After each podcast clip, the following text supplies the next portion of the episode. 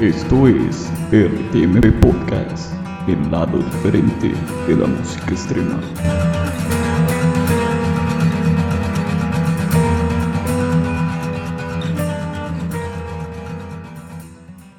Buenos días, buenas tardes, buenas noches o cuando sea el tiempo de las personas que estén escuchando este nuevo formato que decidimos integrar a nuestro ya variado, variados formatos de nuestra página, de nuestro webzine RTMB. En esta ocasión pues estamos aquí ofreciéndolos eh, una pequeña conversación acerca de temas varios, pero que más adelante vamos a ahondar un poco más para que ustedes sepan. Entonces, aprovechando este tiempo de cuarentena, pues quisimos probar este tipo de radio enlatada o de podcast MP3 para que nuestros suscriptores o nuestros lectores puedan conocer un poco más a fondo las personas que están detrás de los artículos y de los distintos formatos. Así que sean bienvenidos todos ustedes a nuestro, podría decirse, podcast de RTMB.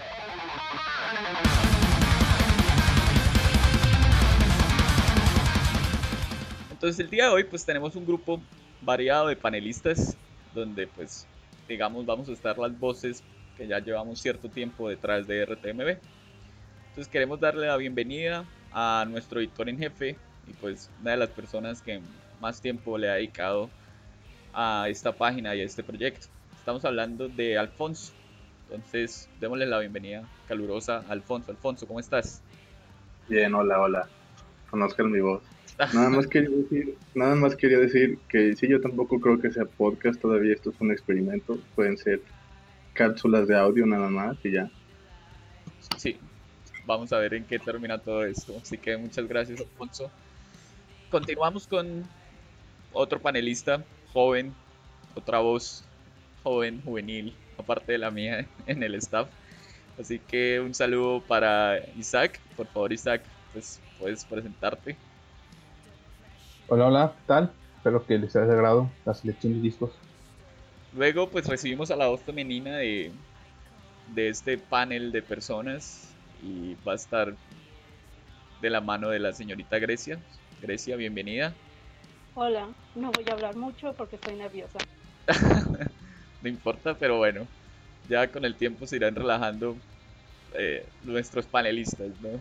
Y por último, recibamos a nuestro querido selector humorístico de nuestra página. ¿Qué tal, Iván? ¿Cómo estás? Hola, ¿qué tal? Buenas noches. Espero les guste este formato, que sea algo cotidiano. Y sí, en efecto, Luis, humorista, porque para los que no sepan, este demo de podcast tenía un gimmick, una temática de, bueno, pues hablar de los discos, pero ¿por qué no endulzar un poco este, este formato con un poquito de alcohol. Entonces, si escuchan a algunos un poco borrachos, es precisamente para alegrar el asunto. Amenizar la noche. Es correcto. Dándole ya la bienvenida a cada uno de los panelistas, pues vamos a explicar un poco el procedimiento que vamos a realizar hoy. Básicamente vamos a estar hablando de nuestros discos favoritos del año 2019. Cada panelista va a presentar sus cinco discos favoritos. Esto no indica que van a ser los mejores ni que sean exactamente los que fueron seleccionados para nuestro listado que está publicado efectivamente en nuestra web. Simplemente son cinco discos que cada uno sintió como especiales por X o Y motivo. Entonces la dinámica es simplemente cada panelista presenta sus cinco discos y pues entre, entre estas intervenciones pues se harán algunos comentarios acerca de los discos en general.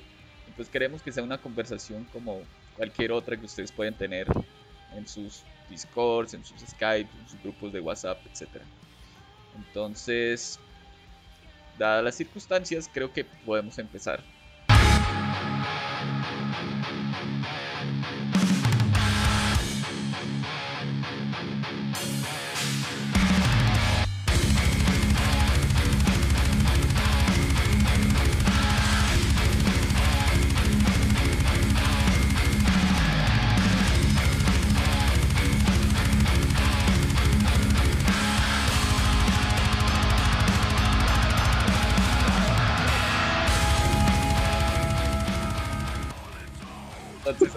Alfonso, por favor, introduce tus cinco discos. favoritos de 2019. No, bueno, es que, como te estaba diciendo hace rato, a la hora de elegir los discos este, ese, de ese año, del año pasado, creo que fue para mí ahí especial porque fue diferente. Me di el tiempo de pensar en los discos que me gustaron a mí personalmente no, y no me puse a pensar en objetivamente, digamos, que, que fuera propuesta, que fuera un sonido este, muy valioso, ¿no? No me puse a pensar en nada de eso. Hoy, ese año, creo que separé, separé lo que me gusta a mí de lo que mi lado... Eh, no, no, de lo que mi lado crítico objetivo diría que le gusta, ¿no? Entonces, yo elegí nueve discos que los, con los que me quedé, vamos a decir cinco. Entonces, pues creo que cualquiera de ellos para mí tendrá cualquier el mismo valor. Mm, voy a decir el de Avandra, de la banda de Costa Rica. Costa Rica, sí. Buenísimo, sí. De rock progresivo, eh, bueno, es muchas cosas. Me gusta, para mí tiene un valor especial porque lo voy a decir, no es que sea, no es que sea, no sé si quiera ser grosero con las bandas de Latinoamérica, pero creo que Puede serlo. Sí. creo que creo que Avandra este, sacó un disco en otro nivel a lo que yo había visto siempre de Latinoamérica en producción en la idea del disco este desde la banda desde la perdón desde la disquera que sacó esa banda que es Lord Music para mí ya significaba mucho no Y escuché el Sí, disco Love Music Ha hecho buenas Me cosas, gusta. Me gusta mucho lo que trae ese disco. Eh, me gusta que sea ecléctico, que sea eh, muy digerible, que tenga un tema muy, muy profundo. Y aparte me gusta mucho tal vez porque tuve la oportunidad de entrevistar a, a Christian, que es el, el compositor principal. Y bueno, ese es uno de los discos. Si ya lo conocen, imagino que saben qué es lo que me gusta del disco, ¿no? Más o menos. Sí. Y es un comentario muy objetivo el que dices en cuanto a producción en Latinoamérica, o sea, no lo veo algo. Pues a mí lo que me llama la atención y lo que me parece valioso de ese disco es que, o sea, en Latinoamérica en lo general no se hace, no se hace progresivo, o sea, es muy poco las bandas de progresivo y más de esti- este tipo de progresivo, ¿no? Que es como más oscuro, más, digamos, alternativo, no tiene como muchas cosas muchas Y, y deja eso, deja eso, o sea, un, un disco de, de prog en Latinoamérica tiende a ser, o lo escuchas muy en la onda de ahorita que es The Gent, que es Gent, Sí, o, o muy clásico. o muy clásico. Sí, Pero muy- este es, es como que lo- puede ser una onda clásica porque suena Pink Floyd, son esas bandas así. Puede ser desde de Killer hasta Tesseract si quieres. O sea, puede ser todas las cosas y a la vez no hay ningún, Tipo de Symphony X no también. Sí, Symphony X también tiene cositas. Sí, sí, sí. Y, y o sea, es, es como que su propia identidad de- de- desde el inicio. Y en Latinoamérica no conozco otra banda de prog, de met, bueno, de met, ya no, no voy a salirme del prog porque tal vez sí en otros géneros sí los hay, sí estoy seguro que sí los hay, pero en el prog no como, como banda.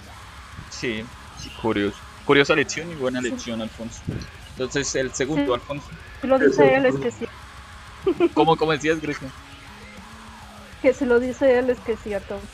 Aunque podría diferir un poco, porque sí he escuchado metal mexicano que tiene un buen progresivo, pero no sé al que se refiere Alfonso. A lo mejor sí tiene razón, por eso mejor me callo. No, es que, A lo mejor yo creo que es más bien de bandas modernas, porque antes había muchas bandas de progresivo mexicano que la verdad fueron como groundbreaking en su tiempo, pero ahorita yo apoyo a Alfonso en cuanto a su sonido. Ahorita nada más pensaría como en Anima Tempo, pero pues, sí, como dice, es muy digente hasta eso, o sea, es muy gent. para, para mí, bueno, para mí dejando de lado las ideas, el valor de producción es muy aparte de todos modos. O sea, Sí. El valor sí, de sí. producción es, es otro es, es otro rollo para mí. Creo que fue hecho con uno de los guitarristas de Astronoid.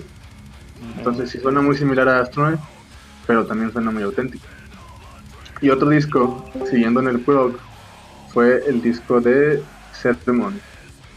¿De, Lo ubican, el de Sermon. Ah, Simón, estuvo muy chido. ¿De No. Sermon? Sí, sí, sí lo ubico. Este es, es un, Grandioso disco de progresivo para los que no lo conozcan. Es un dueto del Reino Unido, me parece, que debutó con Prosteric Records. Este. Me, llamó la atención mucho la portada, es muy geométrica y es, muy, muy, mucho detalle, detalle muy fino. Entre más, más la ves, más detalles les encuent- encuentras, ¿no? Este. Pero me gustó el sonido también, porque de prog metal, ahora pasando al prog metal, pasando los sonidos más agresivos, me gustó mucho que ese disco se siente igual como todo lo que he escuchado actualmente de prog, pero un poco más novedoso, no se siente rebuscado, se siente que como que si fuera el tercer disco o cuarto disco de esa banda, ¿sabes?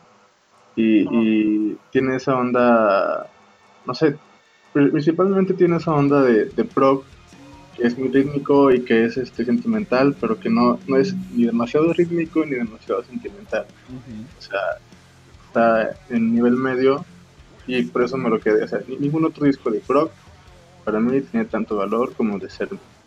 A mí Prog me gustaron ¿y qué mucho tiene, de, las... qué tiene de malo ser sentimental? No, ¿Qué estoy hablando de- sentimental? no, no, no. Estoy hablando de ese disco en específico, pues, de las medidas en las que te da de todo. Sí, porque por ejemplo, si quiero ser sentimental, escucho Caligula's Horse y ya. a huevo, Me- me Completamente de acuerdo. A huevo, Calígula.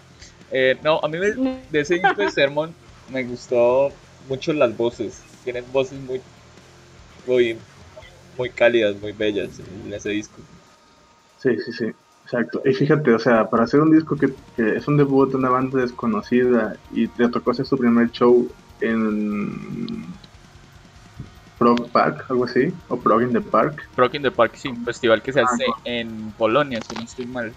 Con, con su, este, con, ¿quién fue? ¿Quién fue? Con Opeth, fue con el de ese año fue, el de ese año pasó fue Opeth.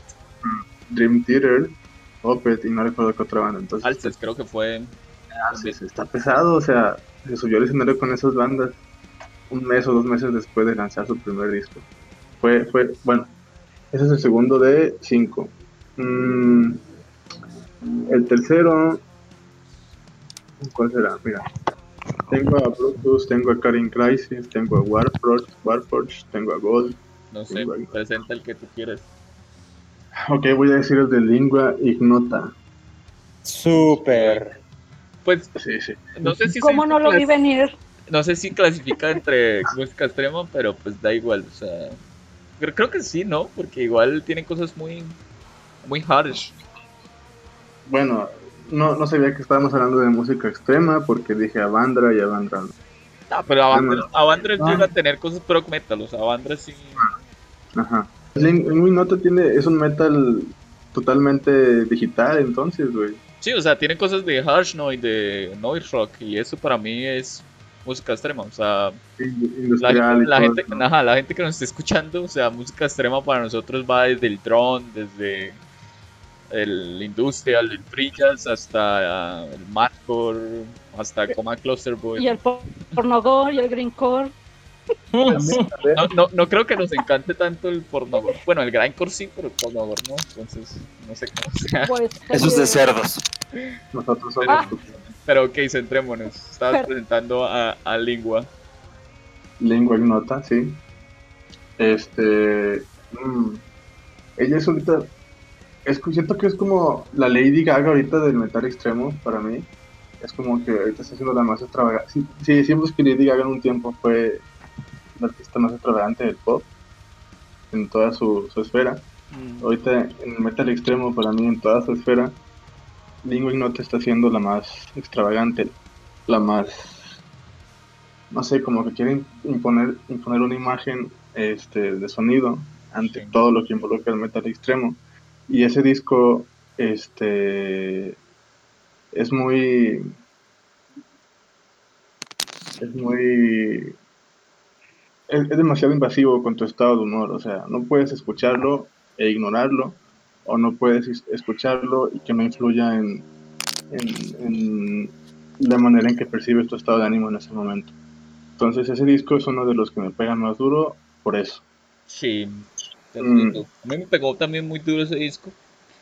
Creo que tiene letras muy fuertes y temáticas muy fuertes, pero no de una manera, o sea, no se victimiza como tal, No, no, no. Sino que es como expone sus demonios, como sus, sus cosas. O sea, creo que creo que sí es un disco para escuchar con atención, leer las letras y para sentir más que nada. Creo que sí es un disco bastante sentimental, pero no es de, digamos, no es de perfil.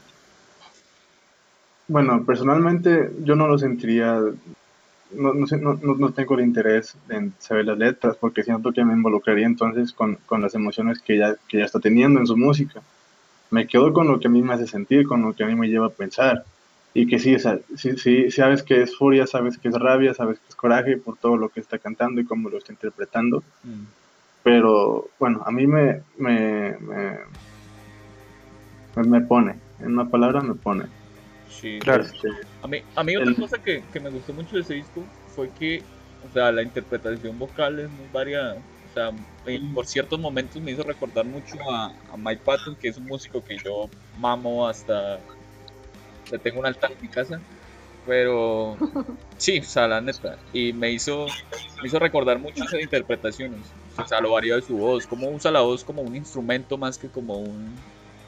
Simplemente un acompañante en las canciones. Eso, eso me, exacto. de- de- Para terminar, eh, estoy teniendo dificultad. Creí que sería más fácil elegir 5 de 9 entre 9, pero voy a decir el de Gold. Ya lo había mencionado hace ratito, el de Gold. Este, es, otra- es otro proyecto con, con una chava al frente de la voz. Este, no sé, los últimos años Bélgica me parece que ha sido, se está convirtiendo en un referente de sonidos muy específicos de, de, de música extrema, digamos. Tienen a Outbreaker, tienen a, ¿cómo se llama? Sphinx, la otra. No, Obscure Spins es de, Ah, de Polonia. ¿No es, no es de Bélgica? Bueno, No, olvídalo. Pero también está, también está Brutus, ¿no? Brutus es de Sí, Bélgica. Sí es de Bélgica. eh, es otra banda que se llama Wake. Es otra banda. Y bueno, Gold es otra banda de esas. La descubrí el año pasado apenas con ese disco. Bueno, fue en uno de los singles. Y me llama la atención que el sonido es... Bueno, es que de cualquiera que los, de los que he mencionado podría decir que es un sonido muy único. Esta lo que tiene es que es muy opresivo, pero toda la música es, es demasiado rosa, demasiado, demasiado violeta. Pero lo que te imaginas es demasiado gris, demasiado... dem- o sea, ¿cómo, cómo, cómo explicarlo? Mm, Bueno, mejor voy a brincar otro disco, ¿va? Porque ese está muy difícil. Bueno, pues igual ahí quedó, ¿no? Va, escoge otro. Igual, Sí, este, voy, a Dale, decir dale. Voy a decir el de Numenorian, mejor quedándome en la música pesada. ok. El de, el de Numenorian. Este, ese disco es de Season of Mist, una banda que es de post-black metal canadiense. Eh, el disco se llama Adore. Fue su tercer disco eh, desde el año pasado. Este, desde que lanzó el primer material fue como una banda chocante de post-black metal, de black metal chocante, de esos que, que, que, que, que- solo verlos causan impresión, como tipo Ghost Bat. Ese Sí. tipo de bandas que son muy de mucho impacto pues. Pero en este disco hace una transición completamente diferente 180 la portada es hasta angelical no sé. Sí, y el sonido es totalmente diferente o sea es un black metal moderno que pues, al decir moderno puede ser progresivo puede ser atmosférico puede ser ambiental o post black metal simplemente pero es todas las cosas O puede ser experimental. o también puede ser experimental. Pero en este caso, Modern Black Metal, bueno, es que de hecho para mí involucraría las tres cosas. Es experimental, es progresivo y es atmosférico. Este, de, bueno, si es un esa disquera es una de las mejores, creo que estamos de acuerdo. sí, sí, De las sí, más sí. completas, no es de nicho, es música extrema y ya. Y entre tantos, estuve pensándolo seriamente, o sea, este, este disque- de, esta, de esta disquera algo tiene que salir para mí, que yo me quede. Porque pues, para empezar todos me gustan, pero me quedé con uno solo y fue el de Numenorian. Yo solo para agregar ese disco, creo que la última rola es de lo mejor que ha salido en black metal en los últimos tiempos. Y ya, si ya vamos a lo, a, a- a lo que nos gusta de ese disco, la, la batería de ese disco es el, el, el snare, el- la tarola, el sonido de la tarola, es demasiado definido. Entonces hasta cuando, hasta cuando le pega un poquito alejado del centro de la tarola, se siente. Y a mí es me mamó del disco. O sea, tiene de repente remates inesperados, eh, eh, unos, unos redobles en, en- en el marco de, de la batería. Que, uf. O sea, es raro que los escuches, es raro que una banda los meta así como si nada. Y digas, hey, esta banda acaba de pegarle aquí y sonó, sonó de pelo. Es muy buen disco. No, buen pues yo, yo lo tendré que volver a escuchar, la verdad, porque, o sea, a mí realmente el disco no me pegó tanto. O sea, el disco pasó por mí. Quizá, pues yo soy más amante del black metal, o sea, en cuanto a tendencias modernas, el, el que seguí. O el que tiene como ritual, ¿no? Me habías dicho. Sí, el más, el más que ritualista es como este que tiene como ese aire, eh, no sé, grandilocuente, bombástico, ¿no? Tipo Sparty Dowry, Scatmans, Uf. estas bandas. Quizá más por eso no, el disco no, no me pegó tanto, pero no sé, voy a tratar de escucharlo otra vez, a ver qué tal. Sí, sí, sí. Y es que en general, la- mi lista, bueno, antes de mencionar el, el- el quinto, creo que ya viéndola se puede definir porque son, porque el sonido de las bandas con el sonido de, las, de, de mujeres en la voz, creo que están en la alza. O sea, antes era un poquito más común encontrar a mujeres al frente de una banda que una banda que instrumentalmente no proponía. Que, que- o que la mujer no hacía parte de, de las composiciones, o sea, que no era como parte integral de, de la identidad de la banda, era simplemente... Por eso, o porque simplemente se volvía por imagen. Sí, exacto. Tener una banda. O sea, suena feo, pero era como el adorno de la banda para Sí. llegar a más público. Sí, sí, sí. Y últimamente no, o sea, ahorita vemos y contamos proyectos en los que musicalmente, este, ya sin decir, sin decir que la voz, son de los más atrevidos que se encuentran. Este, entonces, para mí, eso lo resume. Tengo a Lingua, tengo a Gold, tengo a Brutus, este, tengo a Karin Crisis. Pero también cuando es- se trata de ser rudo, lo son, cuando se trata de ser pesado, lo son pero pueden hacer la conversión a, a evocar sentimientos, a hacerte sentir, a, o sea, para alguien que no, no escucha esta música, siempre va a ser el ruido, ¿no? Siempre va a ser el ruido. Pero luego hay bandas que, para alguien que no escucha esta música, las escucha y las aprecia, ¿no? Saben, saben apreciar los matices de brutalidad que hay. Entonces, creo que estas bandas que tengo yo, yo aquí entran en esta categoría, o sea, una, una brutalidad con matiz, que, que sabe, que, que se identifica, que se da espacio de hacerse, etcétera. Entonces, bueno, el quinto disco que voy a mencionar, sí va a ser el quinto, ¿verdad? No me estoy pasando. Sí, sí. Mm, No, si te estás pasando. Va a ser el de... Ah, ya, ya hablé de Warforge, ¿no? ¿Verdad? No, dale, por No. favor. Uy, bueno, es que esta banda, con esta banda tengo historia porque en el 2013 escuché su disco. En un momento, el 2013 fue un momento muy, muy importante para mí, un año muy importante para mí. Y bueno, conocí esta banda y, y muchas de las bandas que conocí en ese año me las he quedado. Esa banda sacó un EP de 13 minutos, una sola canción, muy completo, y después sacó otro single creo que fue el siguiente año, dos años después. Y cinco años después de eso, o hasta seis, no sé, saca este disco que estuve esperando mucho y que para mí es el disco de death metal mejor hecho del año pasado y de años recientes. Y al decir death metal me refiero al death metal cañero, progresivo, que no es este experimental ni es de propuesta, simplemente es este para disfrutarse, ¿no? Y ese es el para mí. War Forge. Sí. Creo que todos estamos de acuerdo. Pero bueno, Es un discazo, ¿no? En general. eh, eso, eso que dijo al último deja mucho, muchas cosas abiertas. Porque un death metal, este, como. Ay, es que ya me trabé. A ver, Dale. que, que suene distinto y que no sea experimental, ah, como que no sé. No estoy muy convencida. Pues No, no, Es una opinión meramente personal, ¿no? Pero yo sí, en cuanto a...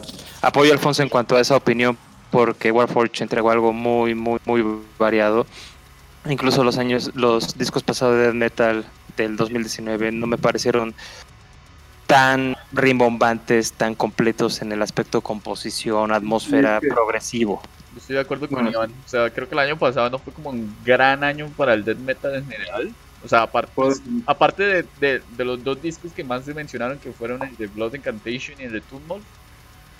O sea, aparte de esos dos y Warford, creo que no hubo así como otro gran disco. Mientras que si nos vamos Bueno, tan es atrás. o sea, es que Blood Incantation lo que tiene es que, Ah, pero ya, llegaremos a hablar de Blood Incantation. O sea, no nos adelantemos. bueno, ok, ok, pero ¿puedo defender Warforge entonces o no puedo defender? Pues claro, pues. Por favor, eh, por favor. Pues claro. si no te Es que- tiramos ya gratis. Es que es experimental ese disco, es experimental mucho. Y es un disco que es difícil de digerir, pero no por las razones de, de que sea un bulto de música desordenada, sino Sí, porque sí. es demasiado rollo que, que absorber y, y la música cambia de maneras que no percibes, pero que en el arco de toda esa melodía, o sea, una canción no es una canción, sino, sino que se conecta con todo el concepto de todas las canciones detrás, ¿no? Sí. Entonces es, es demasiado denso, pero te digo, por música y no porque sea un masacote de notas y, de atmósferas y todo eso. Entonces, para mí es ese, el disco que más me deja cuando te escucho, el que más ganas te- tenía durante muchos años de escuchar y que al final me dejó satisfecho. Sí. No, pues yo también estoy de acuerdo en que es un grandioso disco. De hecho, eh, para mí es también uno de los grandes discos de death metal de la década pasada. Y también lo disfruté un montón. No sé, Isaac, ¿qué te pareció el disco de la última edición de que- Alfonso? Bueno, es que este disco yo sí lo escuché y es, eh, es genial, pero porque utiliza el post-metal como un- una herramienta innovadora para el death. Creo que es un, es un género que no se había combinado mucho con el death metal. sí, sí. sí. Mm. Sí, tiene sus Y- toques de post-metal. Es, es, un- es interesante que lo, mencio- que lo menciones porque, o sea, yo no diría que es post-metal, pero si pensamos en No, que no, es... que- un recurso. perdón, si, si pensamos en que es un recurso, o sea, que lo mete, este, ya te da para ver, para, para ana- analizar sus ritmos, o sea, cómo son. No son Sí. ritmos tan, tan, tan, tan, tan, tan, son como tan, tan, tan, tan, tan, tan, tan, tan. Mm. Para que los snu- para que los tontos puedan entenderlo. Gracias, Alfonso. Ok.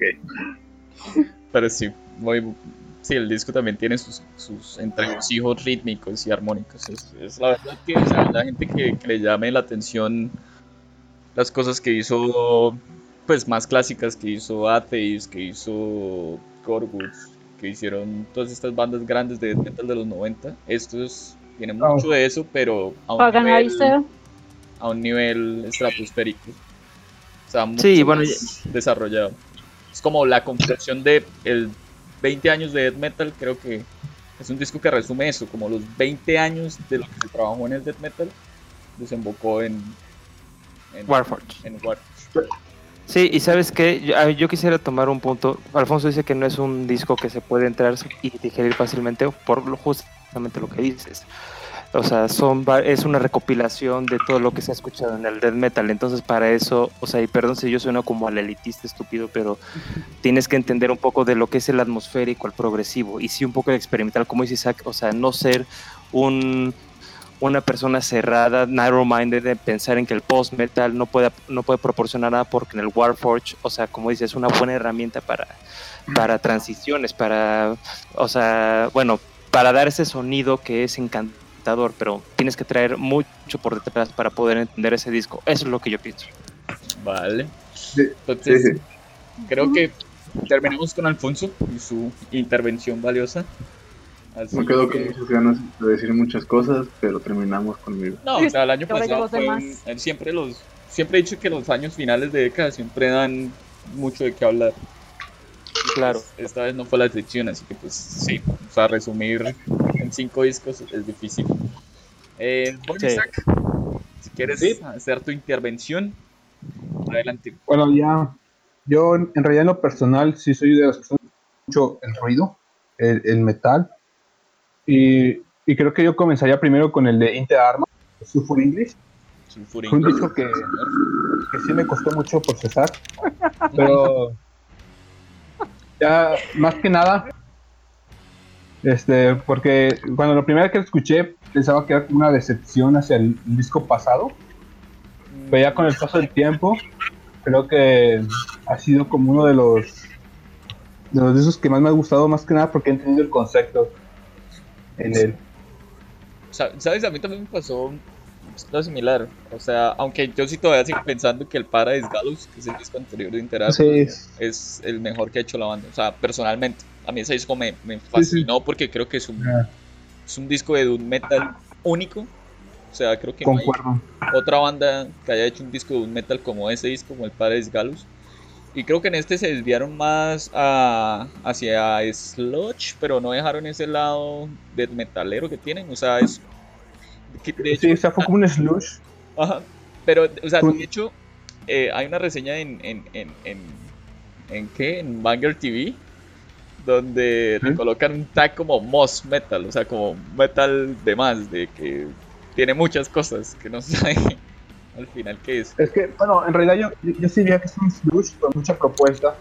En sesión de la quinta rola, la de Stigler, creo que ahí es donde agregan otros aspectos como hasta incluso más característicos de la cultura americana. Mm. Sí, tiene sus rítmicos ahí latinos. Sí, sí, y, creo que en sí el disco ya en sí e, evoca mucha furia. Entonces ya cuando lo vas a escuchar en el día cotidiana, el estrés, pues es como un buen, una buena escapatoria a mí. Sí, pues a mí, a mí también me gustó, de hecho mi interior no me gusta, pero como te digo, o sea, personalmente prefiero más el, el eh. ¿Alguien, más escuchó el disco de Interarma? ¿O... Yo, yo, yo. De hecho, este. Yo no. En el top, en el top que se hizo de, de los discos más, más memorables de música extrema, está el de Interarma. Y no es un disco que yo haya estudiado mucho, pero no necesitas más de dos o tres escuchadas para que sepas que ese sonido vale mucho. O sea, lo que trae ese disco vale mucho. Y tampoco necesitas ser un estudioso de la banda para saber que o sea, bueno, si la banda hizo algo mejor que eso antes, quiero escucharlo, pero lo dudo. Para mí es un sonido envolvente, muy opresivo, este, tiene una atmósfera muy peculiar. Por ejemplo, ahorita podemos decir que la música disonante está, es, es, es como que a lo que toda una banda, toda banda de música extrema aspira, ¿no? Ya es las, las vanguardias. Sí. Y ese disco es, una, es un disco de música extrema disonante, pero que sigue manteniéndose dentro de su propia vena y ya incursionó, sin que nos diéramos cuenta, ya está incursionando en esas ondas y tal vez no nos hemos dado cuenta, o sea, de que ya, ya están en eso y es creo que por eso es especial. Sí, sin duda, duda. Estoy de acuerdo con nosotros. Em, ¿Algo más? va ¿Alguien más? Oye, obviamente que algo más. Le faltan cuatro discos. Ah, ok, ok. Gracias por señalarlo. Excelente. Entonces con el siguiente. Sí, continúa. Creo que es el, es el Club Luna. También un disco que me fascinó. A huevo. A huevo, por dos, por tres. Uf, por tres, por todo ya. Uf, todos. Mmm, qué rico. Inclusive creo que desde el single sí lo cuestioné, pero ya desde que salió completo y lo escuché de una sola sentada, me, fascinó. Creo que tiene todo lo que un, un slush con propuestas debe tener. Este, desde distintos tipos de voces, el, bajo siendo un protagonista en ciertas partes, creo que es lo que hace que lo, haga un disco memorable.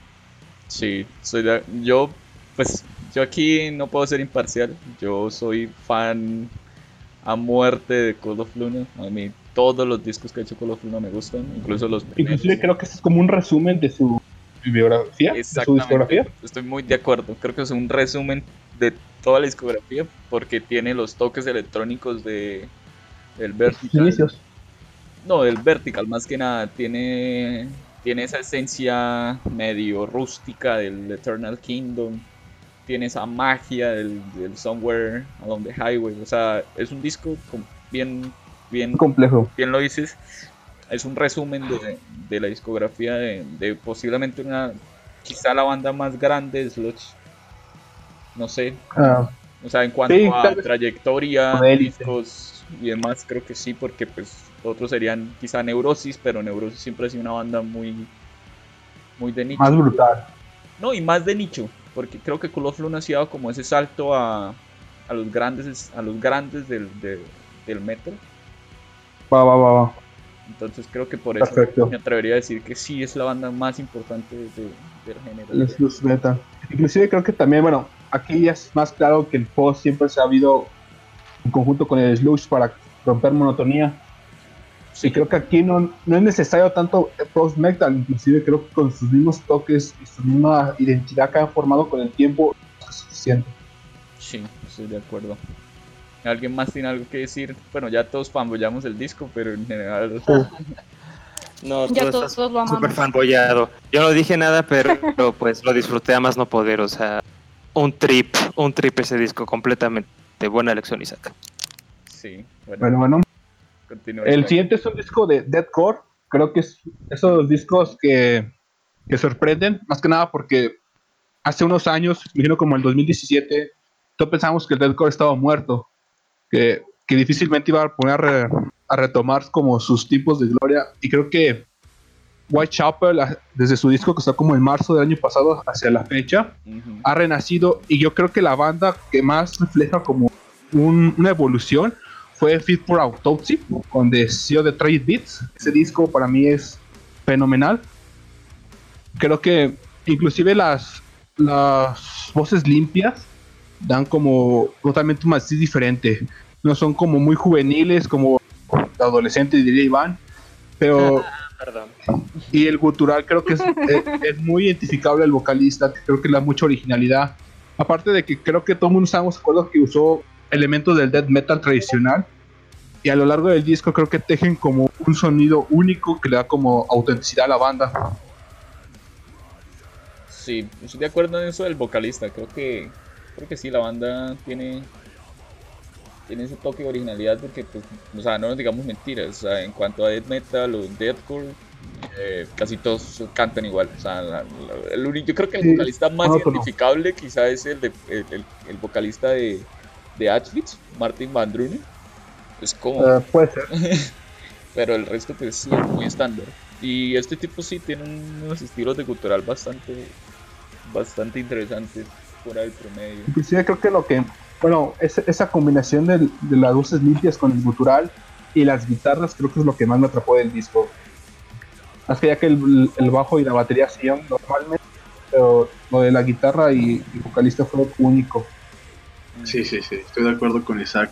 Ese disco para, para mí también es muy importante en el deathcore del año pasado, porque, este, bueno, ahorita escuchas un disco de deathcore y yo creo que lo escuchas por convicción, o sea, cada canción es machaca con machaca, ¿no? Ta, ta, ta, ta, ta, ta, ta. Sí, el breakdown Y no- hasta No tienen, no tienen ninguna, o sea, te digo, lo escuchas por convicción, porque te gusta esa música, pero no, no te deja nada, no tiene ninguna historia, ningún arco narrativo, ningún alto bajo. Escuchas el de Tallar Dismorder, Carnifex, esas bandas que son las más encumbradas y te sacan discos que son pura producción, o sea, pura estamos producción de- flasheante. estamos de- acuerdo. Yo creo que las grandes la que se mantuvo fue Whitechapel. O sea, Ah, bueno, bueno, ese es otro disco importante para el deathcore. sí, o sea, Y se- de las grandes, o sea, como de las conocidas, la que se mantuvo fue Whitechapel. O sea, Sí. Y fíjate, siempre estuvo pisándole los talones a esta banda, Fits, Fits for an Autopsy. Este, del disco pasado hasta el antepasado, para mí, cada, cada que saca un disco está, está en mi radar, porque, bueno, ha ido mejorando, pero este disco creo que ya lleva el sonido del core o el entendimiento del core que, tiene en cuanto a composición a un lado diferente. Sigue siendo comercial, sigue siendo para vender, pero yo escucho hasta Gojir ahí, güey. O sea, una onda medio medio grubera, medio muy característica en la rítmica que no encuentras en ninguna otra banda. O sea, tienen cosas que no encuentras en ninguna otra banda. Y que en años después puede que ya encuentres, pero es porque esa banda las trae ahorita. Sí, fue como un antes y después, creo que el, de- el deathcore. sí. Bueno, para el deathcore com- comercial, el deathcore que está mejor posicionado. Ah, ok, sí. Según yo. Ok. Ok, ok. Yo ni tengo idea de lo que hablan porque no me gustan. Sí, es que nuestra coterránea femenina no, le gusta mucho el, el- Es- es- a ver, ¿eres, ¿eres la presencia femenina o eres la oposición? Cosas. Si sería la oposición estaría yo también, Alfonso, pero creo que conforme a los años y participando en RTMB le ha agarrado un gusto muy selectivo al deathcore en realidad. Pero eso es por, por estar aquí. Fíjate, güey, Hay nosotros cosas que chidas, o sea, participaste- eso es como la gente que De hecho, tan mal está que si no fuera porque ustedes lo dicen, ni los tomaría en cuenta. Ok. ok. Ok, Bueno, es, es un disco que puedes tomar en cuenta, Grecia. Es muy bueno. ok. Muy bueno. Dale, ¿cuál sería tu siguiente elección? El siguiente creo que, bueno, estábamos hablando sobre el death metal eh, con Waterford y con Alfonso, pero yo creo que un disco que también rompe los esquemas del death metal es Japetus con The Body Cosmic. Creo que fue un disco totalmente memorable el año pasado. Uf, Lo que. Oye, oigan, oigan, perdón, ¿cómo se pronuncia? ¿Yapetus? ¿Yapetus? Ni idea, ni idea, eso solo ¿Yapetus? banda. O Yapetus, o... Yepeto. Yepeto. Ay, Vamos no, con no, Yepeto de entonces, O sea, para igual todos, todos los discos van a estar en, en abajo en la descripción o donde los subamos van a estar todas las listas. O sea, perdonen también nuestra pronunciación. Sí, ahí. Para, que no para los que no entiendan nuestra horrible pronunciación, perdonen, we are sorry. estando ebrio. Sí, bueno, ustedes porque sí hablan inglés, pero a ustedes No, se we- no, we bien, don't. mí no. No, No, we don't, my dear. no, no hablamos inglés, intentamos My hablar. dear, Estamos. como alemán. Ok, Sabemos inglés, pero de pronunciar. dale, dale, dale, dale, dale. Bueno, y, y Apetus creo que esas bandas que crearon con este creo que puede ser como dice Alfonso que en el futuro veamos bandas que intenten replicar lo que han hecho pero en, en un inicio creo que fue es un disco muy original e incluso tiene pasajes con guitarra acústica en su producción y para mí eso lo valoro mucho creo que eh, rompe esquemas y, y hace ver como al death metal como también lo que intentó hacer eh, hace años el melodic death metal creo que aquí evoluciona gracias al progresivo que ellos introducen aparte de que las vocales creo que son de lo, de lo mejor que he escuchado en los últimos Yo estoy de acuerdo. Es, es una buena selección también. O sea, Sí. está discutida. Está discutida. sí, sí, Es, es indispensable del año pasado ese disco. sí, sí. Completamente, completamente. Yo, yo ese disco lo defiendo mucho. O sea, si a, a nadie de aquí le gustó. No, yo creo que Ay, no. ¿cómo Pues a mí, a mí, dices? a mí también. Obviamente. ¿Cómo dices que no? a mí Lo defendería. Bueno, es que, es que, ok, sí, cierto, es melodic death metal. Este, épico, muy rimbombante, como quieran decirlo. Pero inicia muy fuerte, o sea, inicia prometiéndote todo. La, la introducción que tiene es, es muy cabrona, o sea, hay discos en cualquier género que inician dándote todo y luego puro aire. va O sea, Sí. sí sí y ese disco se mantiene, o sea, desde ahí es puro para arriba y por para arriba para arriba. Entonces, creo que es un disco, más bien es una banda que sabe lo que tiene y te dejó una canción que te, o sea, porque, porque esa canción inicia, creo yo, es que el resto del disco tiene todo ese ese valor. Ah, bueno yo Oye, Alfonso, Alfonso, dime. deja hablar Isaac, por favor. Tú no lo dejas hablar. Dale, Isaac, dale, dale, dale, dale. A ver, Bueno, Isaac, son tus discos, no te dejes. Bueno, que y otra cosa que también sobresalía en la banda que aunque las pistas son largas no se vuelven tediosas en ningún momento por los distintos arreglos que van introduciendo Sí, estoy de acuerdo. Y, y otra cosa muy importante, creo que hay que sobresaltarle, es que es una banda independiente, un dúo, que, que incluyó de nuevo el baterista de Noblicaris, que creo que hizo un, un buen trabajo. Eh. Eso creo que le da un valor más a- al disco. Yo creo que para mí hace que tenga como más simpatía con los, por lo que hacen. Ya que muchas bandas tienen, lo tienen todo, tienen sellos, eh, buenos contratos y se, se mantienen en su área de confort. Creo que es una buena lección por parte de este, de este dúo. Estoy de acuerdo con lo que has dicho, Isaac, en cuanto al disco de. Apetus. A mí también me gustó mucho que, a pesar de que es un disco, como decían ustedes, de, de melodic, así épico y demás, esos toques medio oscuros, medio cósmicos que tiene el disco. Sin duda. Entonces, eso fue lo que hizo que me gustara también, o sea, que me pareciera especial destacar. Entonces, sí, también me gusta tu elección de, de Iapetus. Ok, entonces terminemos. Isaac, tu El último intervención. disco creo que, que fue un disco que, que sorprenderá más que nada porque es de una banda mexicana como es Joliet, Joliete, ¡Uh!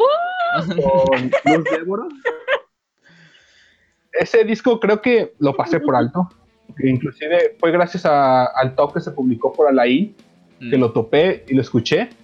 sí. Y creo que lo que llamamos este inicio de año, creo que muchas de sus canciones como Vacío, que es la segunda canción, es de las que más reproducido eh, a lo largo de, de estos tres meses del 2020. Ok. Para mí fue un disco que, que, creo que fue más sentimental el contacto hacia ellos porque yo, yo describía a Yolette como una banda totalmente empática. Creo que forma un vínculo con el, con el oyente y, y me revocó mucho como esa época de secundaria. Como disfrutarlo fue como, volver a, mis tiempos de adolescencia y, creo que eso lo hace como un disco totalmente memorable, inolvidable para mí. No sé si, su, propuesta sea totalmente innovadora, revolucionaria, pero lo que hicieron el año pasado para mí fue inolvidable. Creo que es uno de los discos que, que inclusive hasta las letras no me cuesta seguirlas y grabármelas me identifico mucho con el mensaje que dan o transmite Joliet. Sí, estamos de acuerdo que es un gran disco. A mí personalmente también me gusta mucho Joliet. Bueno, yo no soy mexicano, como lo pueden, se pueden dar cuenta, pero la verdad que, que, que la banda hace parte como ese círculo de bandas con el sufijo core, que no necesariamente, no se sabe si son post-hardcore, metalcore, madcore, Mm. o sea, son core, ya. Exactamente, usa muchos elementos, pero creo que más que nada, la, como quiere transmitir las, sus ideas, el, el mensaje, eh, que es muy existencial, muy nihilista, creo que lo logra como de forma muy, muy, muy certera. Sí, sí. Y, ese vínculo que tiene con el oyente, creo que muy pocas bandas lo pueden lo, lo tienen, y mucho menos si son nacionales, que por regular aquí la escena es muy limitada. sí. Y creo que también es el disco más oscuro de, de Joliet. O sea, Bueno, más... Inclusive su- el antepasado es, es muy brutal y, y muy noise, más que nada, pero creo que aquí es- regresaron más a su a ese disco de la canción de Jesús California, algo así, de sus inicios, pero sin, sin dejar de evolucionar, es cosa que para mí es un disco entrañable. Bueno, buena elección. ¿Alguien más tiene algo que agregar sobre Joliet? Sobre Joliet, Una banda en ascenso. nada más saludos a Alain, Ah, Pero bueno, que ya no nos habla. Eh, sí, Ya no nos es como quiere. muy este post, post black metal, todo eso. Pero para mí creo que no, no, no entra mucho por el tipo de género o el gusto, sino por esa atmósfera que creó la banda, me atrapó completamente. No, Alfonso. Este, pues esa banda, bueno, nada más para aclarar algo, el anterior disco que dijiste que era el antepasado, ¿te referías al Atáxico? Ajá. Ok, ¿se te hace más Sí, sí. oscuro que, que el actual? No, bueno, creo que esta actual es más, más sentimental, pero eh, el Atáxico es mucho más brutal. Ah, sí, sí, sí, está más, este, más crudo, ¿no? Digamos. Ajá, exactamente. Bueno, Se acerca también- más hacia el noise. O sea, yo también diría que desde el Atáxico, bueno, desde el disco anterior, del Atáxico al disco anterior hubo un salto. Pero no me parece que haya tanta diferencia desde, la, desde el anterior, que no me acuerdo del nombre. ¿Recuerda el nombre de alguien de ustedes? no, no me acuerdo No. cómo se llama. Sé que No, es yo la no. portada de Perdón. disco roto, pero no me acuerdo cómo se llama. Es otra palabra, ¿no? Es una sola palabra. Bueno, en fin. Este, Principia. Principia. No, Principia. perdón, Sí, voy, a interrumpir, voy a interrumpirle porque sí, no, no creo que sea ese. Ahí Bueno. dispensen. En realidad es ese disco de portada blanca con líneas rojas Ah, así sí, sí, circulares. Es, es Principia. sí, es cierto, sí, es cierto. Eh, perdón. Pero es que tampoco sale en Google el otro disco que, le- que, le- que- que les digo. Yo, bueno, yo los conozco de Principia, al, al Atáxico y este último Luz Débora. Eso- Ah, esos son como los tres discos que yo. Estaba confundido, güey. Yo decía que, que Príncipe era táxico, pero no. Ok. Ok, ok. Sí, bueno, perdón, eh, perdón. Este, Te perdonamos. creo que es un buen disco que está a la altura de la banda que es. O sea, sigue siendo, bueno, más bien, Joliet es el referente que tiene México en todo el mundo Sin duda. de música, de música independiente que no sea metal. Sí. O sea, es core, extremo, es hardcore, pero es en- den- o sea, dentro de un movimiento muy, muy independiente. Entonces, en México tal vez no tendrá la presencia que tienen países como Francia, Estados Unidos, porque Sí. es un género que no congenia mucho. Entonces, bueno, resumiendo, creo que sí, es un disco a la altura, a la altura de la banda. Sí. Eh, sin duda. Ok, muchas gracias Isaac por tu Así es. Pues intervención. nada, nada. Y bueno, vamos a pasar a dar la, a la voz femenina, a darle voz y voto en este, en este, en esta grabación, podcast, lo que sea. Así que Bueno, Grecia, inicia con tus. ¿Y puedes, Grecia? ¿Necesitas tiempo? mm, no, Dale. hay dos aclaraciones. Vale. Estos muchachos me hicieron tomar por nada. Entonces, Yo también, no, no, no, no, no, no, no. Yo también estoy, y lo dije, la gimmick, yo también voy a hablar así. Tú dale. No, pero es que no es lo mismo. Tú estás, a mí el tequila me pegó mucho. No importa, dale. No, no. Grecia, Grecia, llevo, Grecia, espera, llevo seis vasos de whisky y cuatro cubas. Yo sé que a lo mejor eso no puede parecer mucho, pero para mí lo es, entonces. Probablemente eso termine Yo llevo mal, media no botella. importa. Bueno, antes de que no puedas hablar, pues mejor que hables, ¿no? ¿Ya de una vez? Bueno, para empezar, se cuentan los EP. Sí. Ah, claro, por favor. Claro, claro. Rayos. Me acabo de dar cuenta que uno es del 2020. Da que solo da tu lista y ya está. No, Sí, no Bueno, no pienses demasiado en esto. uno del 2020 era Constellatia, es un black metal. Se podría decir que melo- melódico atmosférico. Sí incorpora una voz femenina. A mí me gustan mucho las, voz, las vo- voces femeninas, pero no sé, como que está muy cursi. A mí me gustan las cosas cursis. No sé, está atmosférico, está bonito. Sí. ¿Alguien lo conoce para empezar? No, neta, no. No, no. Espera, espera, espera. ¿No es uno que dice- es como de The Language of Limbs? O sea, no. uno de cuatro canciones. Bueno, sí, sí tiene cuatro canciones. Es que yo conozco uno que se llama Constellatia de Language of Limbs, pero no sé si es el que tú hablas. Si, es- si es el caso, si es medo- melódico este femenino en cuanto a vocales. Sí, como un black melódico femenino, como de dejarse llevar. Sí. Está muy bonito. En parte también es, no es muy, no es un black muy común. Todos los sentidos es como muy melódico, es muy bonito, Sí, como dato. un poco atmosférico, también es un poco, también progresivo.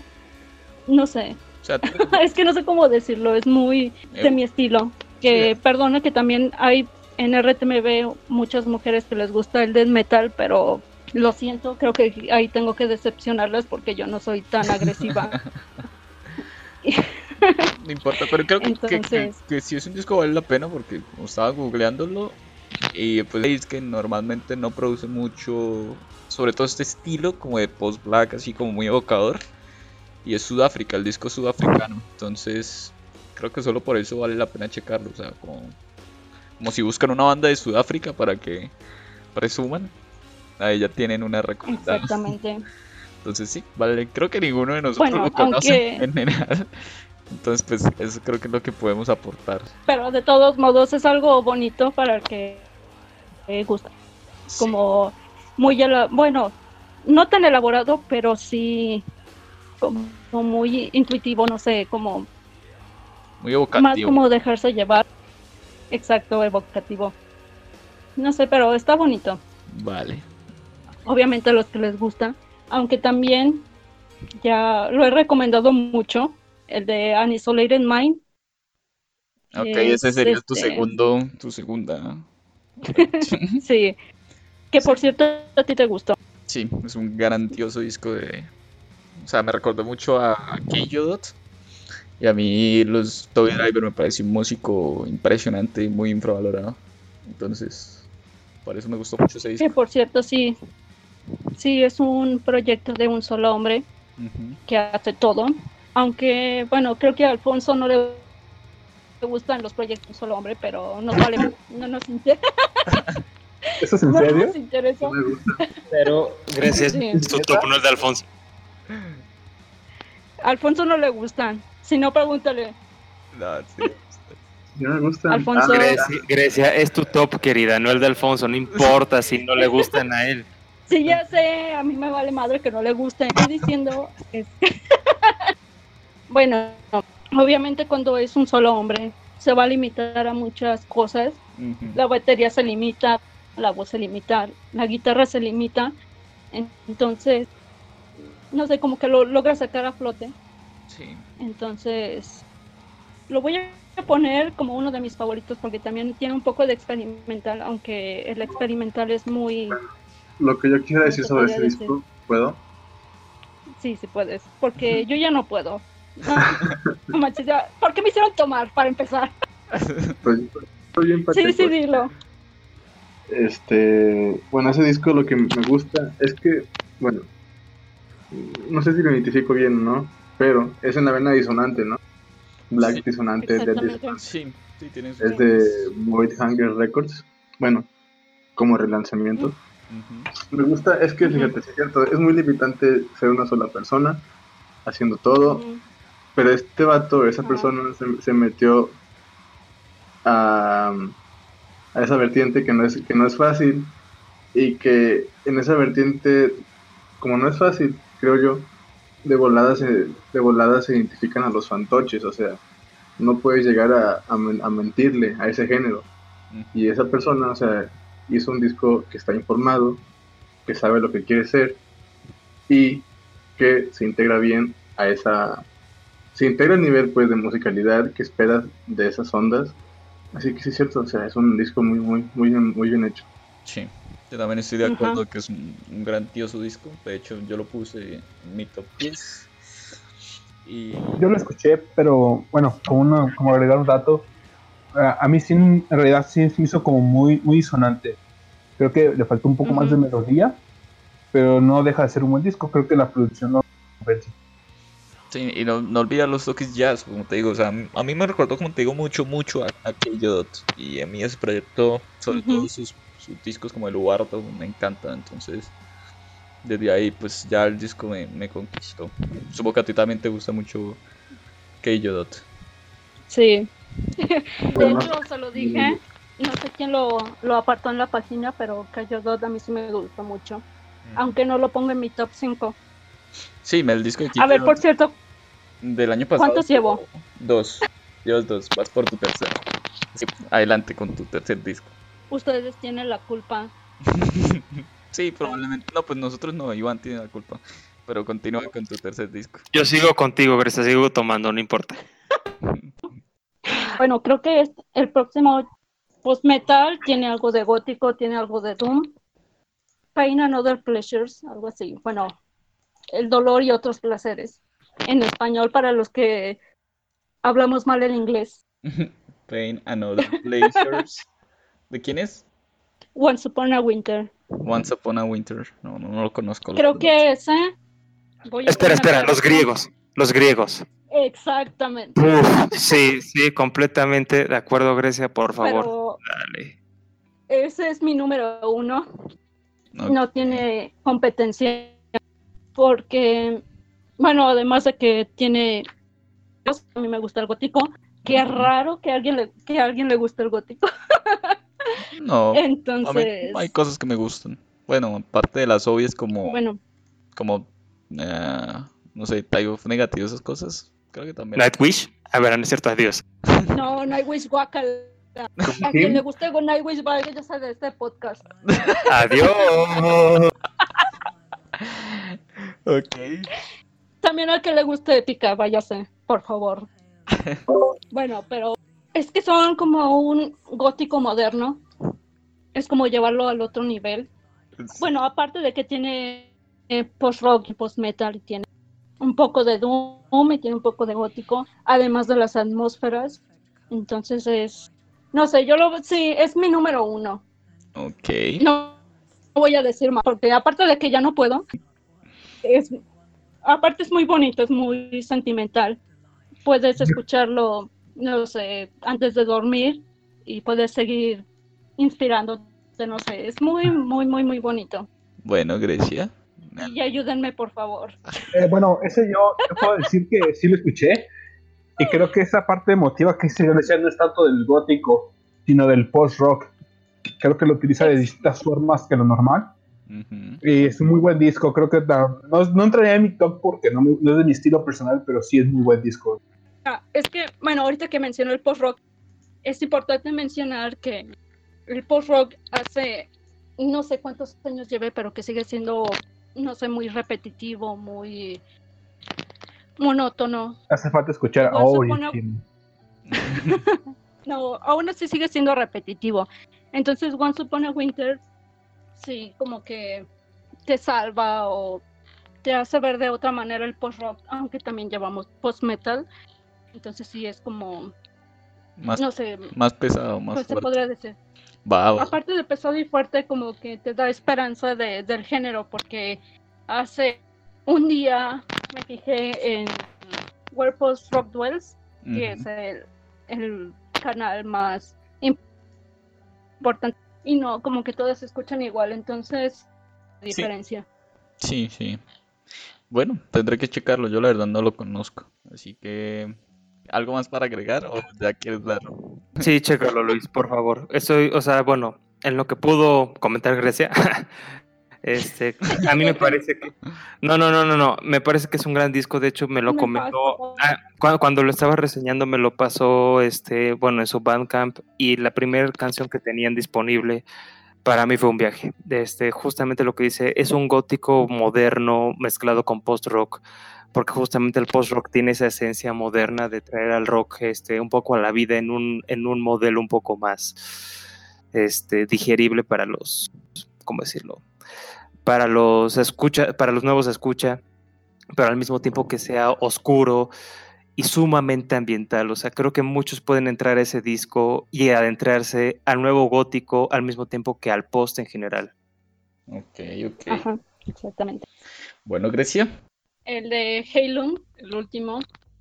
Bueno, para el que no me conozcas, me gusta mucho la historia. Entonces, bueno, es que se tienen mu- muchos sonidos primitivos. Bueno, no primitivos, prehistóricos, se podría decir. Y no podría entrar en el metal porque obviamente no pone géneros modernos, pero tiene como una música que te puede dejar llevar, que te puede conectar con la música que se hacía antes de los griegos, porque los griegos son los que pusieron los modos modernos, los modos bizantinos o los modos antes de, de que la iglesia occidental metiera mano. Entonces, no sé, como que, o sea, sí es experimental, pero también te lleva a otra época. Entonces, Halo también lo pongo en el top Vale. y en el 5 ya no puedo decir más, porque no me de- decidí, Ok, ya no sé qué onda. Bueno, Pero va Iván. Y ok. lo siento por si, si me escuchan borracha, pero ya no puedo. No, de hecho, te escuchaste bien, hablaste bien en general. Muchas gracias por tu intervención. Aplausos. A ver, No, espérame. pero obviamente borracha me pongo pesada. Uy, de uy, temas. Na- na- na- nadie hable mal de eso, que aquí nos va a atacar. No, de hecho, No, fue- no, no importa. De todos modos, ya sé que no me pongo de acuerdo con ninguno. Veamos. Vale, entonces, bueno, Iván, por favor. Claro, este, bueno, de buenas a primeras quiero comentar que seguramente estos discos serán como los más, de, los más clásicos que a lo mejor muchos van a empatizar y van a decir, no, en serio pensé que ibas a entregar algo un poquito más underground, pero bueno, empezando sería con unos ucranianos que seguramente muchos conocen, sería White Guard no. con Love Change Failure, este, este, gracias. O sea, mira, la verdad es que, no, no, no, es que esperen. Hace años cuando cuando Alfonso me comentó de su primer disco, la verdad no se me antojaba y lo escuché. E incluso en ese entonces no me, no me pareció tan buen disco. Cuando llegó el Love and Change Failures, supe que algo había cambiado en mí o estos chicos habían entregado algo completamente más inmersivo, porque es un post-black metal experimental con saxofón. Uh. Este, sí, completamente, pero yo incluso pienso que a, pesar de que el saxofón sea un elemento que hasta ahorita está tomando muchísima fuerza después de muchísimas bandas donde principalmente Rivers of Nile haya este como popularizado este uso del instrumento, esta banda no o sea, aunque a pesar de que no lo podría tener, si no lo implementara sería un excelente post black metal. Y es que es un disco completamente yo diría que es oscuro al mismo tiempo que sentimental, completamente atmosférico como me gustan. Y bueno, yo sé que a lo mejor no le puedo hacer completa justicia simplemente hablando como un top 5, estando en el fondo, pero para mí es un disco que en el post-black metal, que, bueno, que rejuvenece el género. O sea, es un género que no, que no es aceptado por muchos, pero incluso para esos mismos que no aceptan el género por ser relativamente nuevo, podría gustarles. Este, no sé si me voy a explicar, no sé si, si en realidad sí, pero para mí es un excelente disco que de verdad debería darse a conocer por mil y un razones. No sé qué es lo que los demás piensen. Sí, a mí el disco de Whiteward también me gusta mucho. De hecho, yo conocí a Whiteward con su anterior disco, con el Futility Report. Y personalmente me gusta un poco más el Futility Report que, este nuevo, pero, pero sí, la banda sigue, sigue siendo para mí eh, la vanguardia del black metal. O sea, si, si hablamos de black metal como grandes bandas de black metal moderno, sí, sí tendría que, tendríamos que hablar de, de Whiteward. Entonces sí, también muy buena, muy buena selección. También tengo completamente cosas, buenas que decir. No, y menos con el último disco. Qué horror. Yo agregaría que esos músicos, bueno, el disco pasado se apegaba más hacia esas temáticas del black metal tradicional, ¿no? Este ocultismo. Y creo que ahora lo que hicieron es como dar como una, un cambio total y es como el post-black metal que consumimos diariamente, que evoca más como sentimientos, emociones y creo que eso habla de unos músicos muy, muy completos y que dominan muy bien su instrumento. Para mí es uno de los, un, gran disco para mí. Bueno, eh, yo tengo este como que contrariedades con ese disco porque sí, o sea, sí pienso que esa banda, White Ward, es única de ahorita de black metal y de metal en general, es un sonido muy, muy auténtico. Y simplemente, y no es nada más exacto, o sea, es, es la temática de la música, la atmósfera que hacen es como que medio jazz, medio citadina, medio de cine de los 50, este, tiene esa vibra. Pero lo que no me gusta de este disco en particular, como dice Isaac, lo que tiene bueno es que es más relacionable, o sea, es una temática más sobre la sociedad y eso lo hace que sea más aterrizada la idea, menos oscuro, satánico. Pero no me gusta que, bueno, lo que a mí no me gusta es que es muy interesante cuando hace esa construcción este, yacera con el saxofón, este, melodías tranquilas y todo eso, pero cuando es black metal tiende a ser muy básico, o sea, la construcción de black metal este, es como que se aparta de, toda la propuesta que traía, todavía le falta, le falta más fibra, creo yo. Y el disco anterior no era tan rebuscado, pero lograba conectar mejor el black metal con sus otras ideas. Este, como todo, es mejor, pero no por separado. No sé si me explico. Completamente, yo sí te entiendo.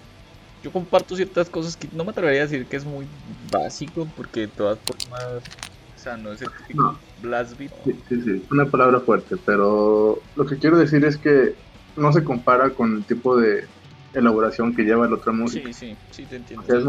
tienen, tienen, mucho cuidado en eso y se despiden en el black metal. Pero el concepto es muy bueno, o sea, música, black metal citadino, hasta en la portada se ve, que transmite decadencia pues social. La neta está muy bueno, tiene una muy buena historia. Digo, si lo ves así, es este como para adentrar a la gente que no escucha post, a la gente que no escucha black metal ni post black metal al mismo género, o sea, para que después se vaya adentrando un poco más, o sea, lo, tomo- bueno. lo retomo mucho en ese aspecto, es como para que se metan en eso. Sí, o sea, si vas a escuchar a la banda por primera vez, definitivamente es, un- es una banda que no se te va a olvidar. O sea, la vas a escuchar y vas a decir, ¿qué pedo? Sí, la recuerdas con sentimiento. Sí, Sí. de acuerdo. Bueno, Iván, tu segundo disco. Bueno, en mi cuarto lugar es, creo que a pesar de que esté en este cuarto puesto, me parece que es uno de mis discos más favoritos de todos los tiempos. Tendrá que ser Veil of Imagination de Wilderon. Uf, de verdad. Este, cuando conocí a Wilderon con su segundo disco, este, me pareció que era un folk este, bastante bueno, pero aquí me atrevo a decir que toma una esencia muy a la Sano Croyd este, con una temática teatral, con una construcción muy al estilo ópera rock, este, argumental, donde la música conecta perfectamente con el, sí, con el argumento. Las, las canciones son bombásticas, son cinemáticas y el single de Where the Dreams Don't Fall, este, creo que se parece así, sí, algo así, este, es mi single favorito del, de, de mis favoritos del año pasado, donde en realidad no puedo dejar de escucharlo y cada vez que lo escucho me fascina. Me parece que es de esos discos donde la portada hace match bastante bien con su, con su música. Este, ti- tiene pasajes increíbles desde... Este, y siempre me gusta hacer esto en las reseñas, o sea, mencionar el aspecto equilibrado en cuanto a un death metal donde el vocalista ha participado en bandas de tech death, donde su- sus vocales son profundos y son bien ejecutados, pero también pueden ejecutar unos buenos este, cleans, o sea, unos buenos vocales limpios para, para complementar con la atmósfera y contrastar con el death metal. Es un molde completamente progresivo donde cada vez, cuan- donde más, bueno, ¿cómo decirlo? Este, conforme vas avanzas, más te gusta y más te gusta. Y a pesar de que la, la introducción de 11 minutos es bastante larga, es completamente inmersiva y también el final. Este, no lo sé, no sé cómo más este, poder describir a Veil of Imagination, pero para mí es el mejor disco de Wilderon y probablemente el más emotivo para mí del año pasado, el que más me pegó. Yo comparto muchas cosas de las que dijiste. De hecho, hiciste una muy buena descripción del disco. Y yo puedo resumir lo que pienso de ese disco, eh, que para mí es el equivalente al Blackwater Park de esta década. Creo Pero es que es algo, es algo más que eso, ¿sabes? Mucha gente, y yo le he leído en varios bloques, el Blackwater Park como si fuese al mismo tiempo com- este, compuesto por bandas de pro, de, de un, de un pro un poquito más poweroso, con folk, con más cosas. Entonces, son muchas cosas que hacen el Gathering, No, como o sea, es que el o sea, me compuesto. no, no lo estoy comparando en el sentido de que sea un disco igual o que suene a, a Blackwater Park. No, me refiero a la importancia que va a tener de aquí a años posteriores. O sea, va a ser el disco referencia de mm, metal progresivo de metal de esta década. Para mí es ese disco. O sea, eh, va a ser la referencia, va a ser la influencia, va a ser el, como decir, el pináculo de, de- de ese estilo. O sea, creo que, que muy pocos discos de, de death metal progresivo, bueno, en la onda progresiva le pueden hacer en, ese- en es- en esa onda, en, en imaginario, en arreglos, en composición. Y completamente abierto, ¿sabes? O sea, porque parece que no temen el hecho de que suenen muy rosados en su sonido. O sea, sí, sí meten mucho de, pero suenan. O sea, y va a sonar gracioso, muy girly en el aspecto orquestaciones, en el, en el aspecto transiciones. No temen en cuanto a eso y saben que todos los elementos que componen sus ideas este, son lo que crean a Wilderon, bueno, a Veil of Imagination, esta clase de parteaguas para el metal progresivo. Bueno, yo personalmente tal vez voy a, diferir un poco porque no lo considero un parteaguas musicalmente, pero sí pienso que es un disco con demasiada historia. O sea, se pudieron haber hecho dos discos de tanto. O sea, de ese disco pudieron haber salido dos, para mi gusto. Tiene demasiada historia. Este, es demasiadamente, es demasiado brutal, demasiado melódico. Involucra demasiados sentimientos, pues. O sea, lo escuchas y te deja con la sensación de escuché todo, o sea, no tengo cabeza para más, para mí. Pero después de las tres o cuatro escuchadas, como que perdió fuerza, o sea, ya lo que veía ya no, no me llamaba tanto. Creo que necesito estar con muchas ganas de escuchar algo y aventármelo todo, porque, no, digo, para mí no, no es un Como producto completo, me parece que entiendo, entiendo lo, lo, que dices, porque a mí me gusta escuchar mucho, así me gusta estar, este, no sé, en el transporte público caminando y pensando, quiero escuchar un disco completo. Y ese es de los discos donde si lo escucho días seguidos, de verdad, como que me aburre, como que me asquea ya después de la quinta escuchada.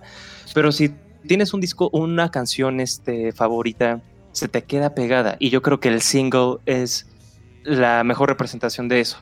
No, pues no, yo sí me mantengo en, en, que sí va a ser un disco de referencia. O sea, sí va a ser un disco que muchas personas van a tomar como, como influencia de aquí, en adelante.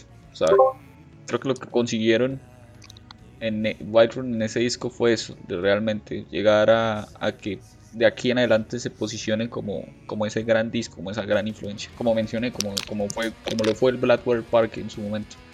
Claro, además es muy fácil de recordar tanto musicalmente por la portada. A mí esa portada me encantó, o sea, y siempre, como dije anteriormente, relaciono mucho este, la música con el arte y ese arte de verdad me encantó porque sí, sí representa la música. Ok. Perdón, perdón, yo soy de esa clase de personas. Entonces... Bueno, yo, yo pienso que para decir que es el Blackwater Park de, de, de, de estos años, en aquellos años no había tantas opciones como las que tenemos ahorita. Y ahorita es muy difícil decir cuál disco va a prevalecer, o sea, cuál disco va a soportar el tiempo. Yo no creo que este disco sea ese, o sea, del año pasado yo no creo que este disco sea, porque no es un disco disruptivo, no, no rompe paradigmas, solamente es algo bien hecho, una historia muy bien contada y con muchas cosas que decir. Pero lo que dice Luis será recordado, y sí será recordado como en algún top para músicos y para sí, Sí, sí, sí. Yo, creo que sí, o sea, sí va a estar en un top. Pero que cambie la historia, o sea, que influya en la historia, no creo. Bueno, igual esto, eso son simples sí, sí, sí, especulaciones, ¿no? Pues habrá que claro, igual aquí no, no, peleamos por quién tiene la razón. No, no, no. Simplemente. ¿Qué te traes, Alfonso? ¿Qué te traes? Ah, no, no. no creo que eso solamente lo dirá el tiempo. Obviamente soy excesivamente osado en decirlo, pero es lo que siento cuando... Es lo que sentí cuando lo escuché y lo que sigo sintiendo cuando lo escucho. Entonces, por eso soy tan osado en, decir eso. Y probablemente mucha gente no concuerde conmigo, pero bueno. Es que, es que sabes qué falta, o sea, sabes qué faltaría para que, para que influyera más, que haya sido más conocido, o sea, este, lamentablemente eso es lo que pasa, o sea, un disco tiene que venderse, tiene más, más, más, más del ruido que, genera, tiene que venderse, tiene que consumirse para que también influya. Pienso que el, dilema con ese disco fue que no salió en una disquera fuerte. No, además, este, sus discos pasados eran muy adentrados para las, las personas de la música folk en general, pero este tuvo un, un impacto progresivo mucho más fuerte. El, el, dilema del impacto fue más en que es un disco que no salió ni con Profound, ni con Prophecy, ni con Season, ni con... No, no tiene la credibilidad detrás. Ajá, exacto. Ese va a ser como el problema. Muy probablemente lo reediten en algún sello o salga bajo algún sello. Sí, seguramente. Y seguramente van a sacar un nuevo disco con una nueva disquera, pero Ok, entonces continúa Iván con tu tercera elección. Claro, bueno, en mi tercer puesto, y muchos se van a reír o van a hacer un enorme eye roll, pero bueno, para aclarar las cosas, quiero comentar que en RTMB yo soy el entusiasta del power metal. Este, y sí, muchos se van a reír, pero yo creo que en el tercer lugar no hay un disco más climático en cuanto a orquestaciones que, cero, que Zero Gravity de Lione Turilli, esta combinación de Luca Turilli y Fabio Leone, eh, obviamente en esta pelea que tuvo Luca Turilli con los miembros anteriores, o sea, y quiero explicarme en por qué lo puse. Sí, yo soy muy nostálgico en escuchar power metal, esa clase de metal sinfónico, pero soy también muy, este, ¿cómo decirlo? Este, soy muy concreto en pensar de que el power metal no está dando mucho en estos tiempos y creo que es el género más hundido junto con el heavy y otros más. Pero Luca Turilli se ha esforzado desde hace mucho tiempo en hacer del género algo completamente distinto. Y tanto su, su primer disco como Luca Turilli's Rhapsody, como su segundo que es Prometheus, a mí me gustó bastante, pero Zero Gravity es creo que el que rompe el molde del power metal. Bueno, no lo rompe, pero lo expande para crear un sonido un poquito más variado. es uno de esos géneros que, eh, perdón, es uno de esos discos que salva el género. Porque si tenemos a la voz de Fabio Leone, y yo entiendo que puede ser una de las voces más explotadas del Power, pero con de la mano del compositor que es Turilli, este, se pueden hacer cosas maravillosas. Hemos escuchado a Fabio Leone hacer incluso Gent con Angra y hacer culturales con Hollow Haze. Y creo que estas experimentaciones le han ayudado bastante también a Luca Turilli para saber qué es lo que puede hacer Fabio Leone y qué es lo que no puede hacer. Desde duetos con la, con la vocalista de Amaranth, Amarante, no sé cómo se dice, este, hasta Born Radio, creo que es el tercer tema, donde los guturales son como muy experimentales, muy, muy, este, pues no sé, muy sacados de la nada. Y además que tiene canciones que son muy memorables. Obviamente los singles de Phoenix Rising y DNA, Demon and Angel, pero para mí la mejor canción es Acranium, Da Vinci's Dilemma, este dilema, porque es lo que es una compilación de la idea general del disco. Es electrónica con power metal, con sinfónico, con orquesta completamente, este, sí, es sintetizada, pero muy bien pulida. Este, además, aquí escuchamos a Fabio, Leone haciendo ópera, este, que no es una sorpresa en realidad, pero para mí es un disco que sí, expande, expande el molde y es un clímax completamente disfrutable. Este, y sí, muchos no podrán defenderlo. En realidad, si alguien habla de este mismo disco debatiendo con él, sé que tampoco podré defenderlo justamente por, el, por ser power metal sinfónico, pero creo que es uno de esos discos que puede salvar al género y Luca Turilli, a pesar de, ser un compositor de hace mucho tiempo, puede salvar al género si sigue haciendo esta clase de cosas. Mira, yo, no lo he escuchado y me acuerdo una vez que casi me obligas a hacer una reseña de Power ya con 16. Eh, fue un fue fracaso, este, pero si tú dices que puedes salvar el género, le puedo dar una oportunidad. Solo espero que no sea como que el 2016.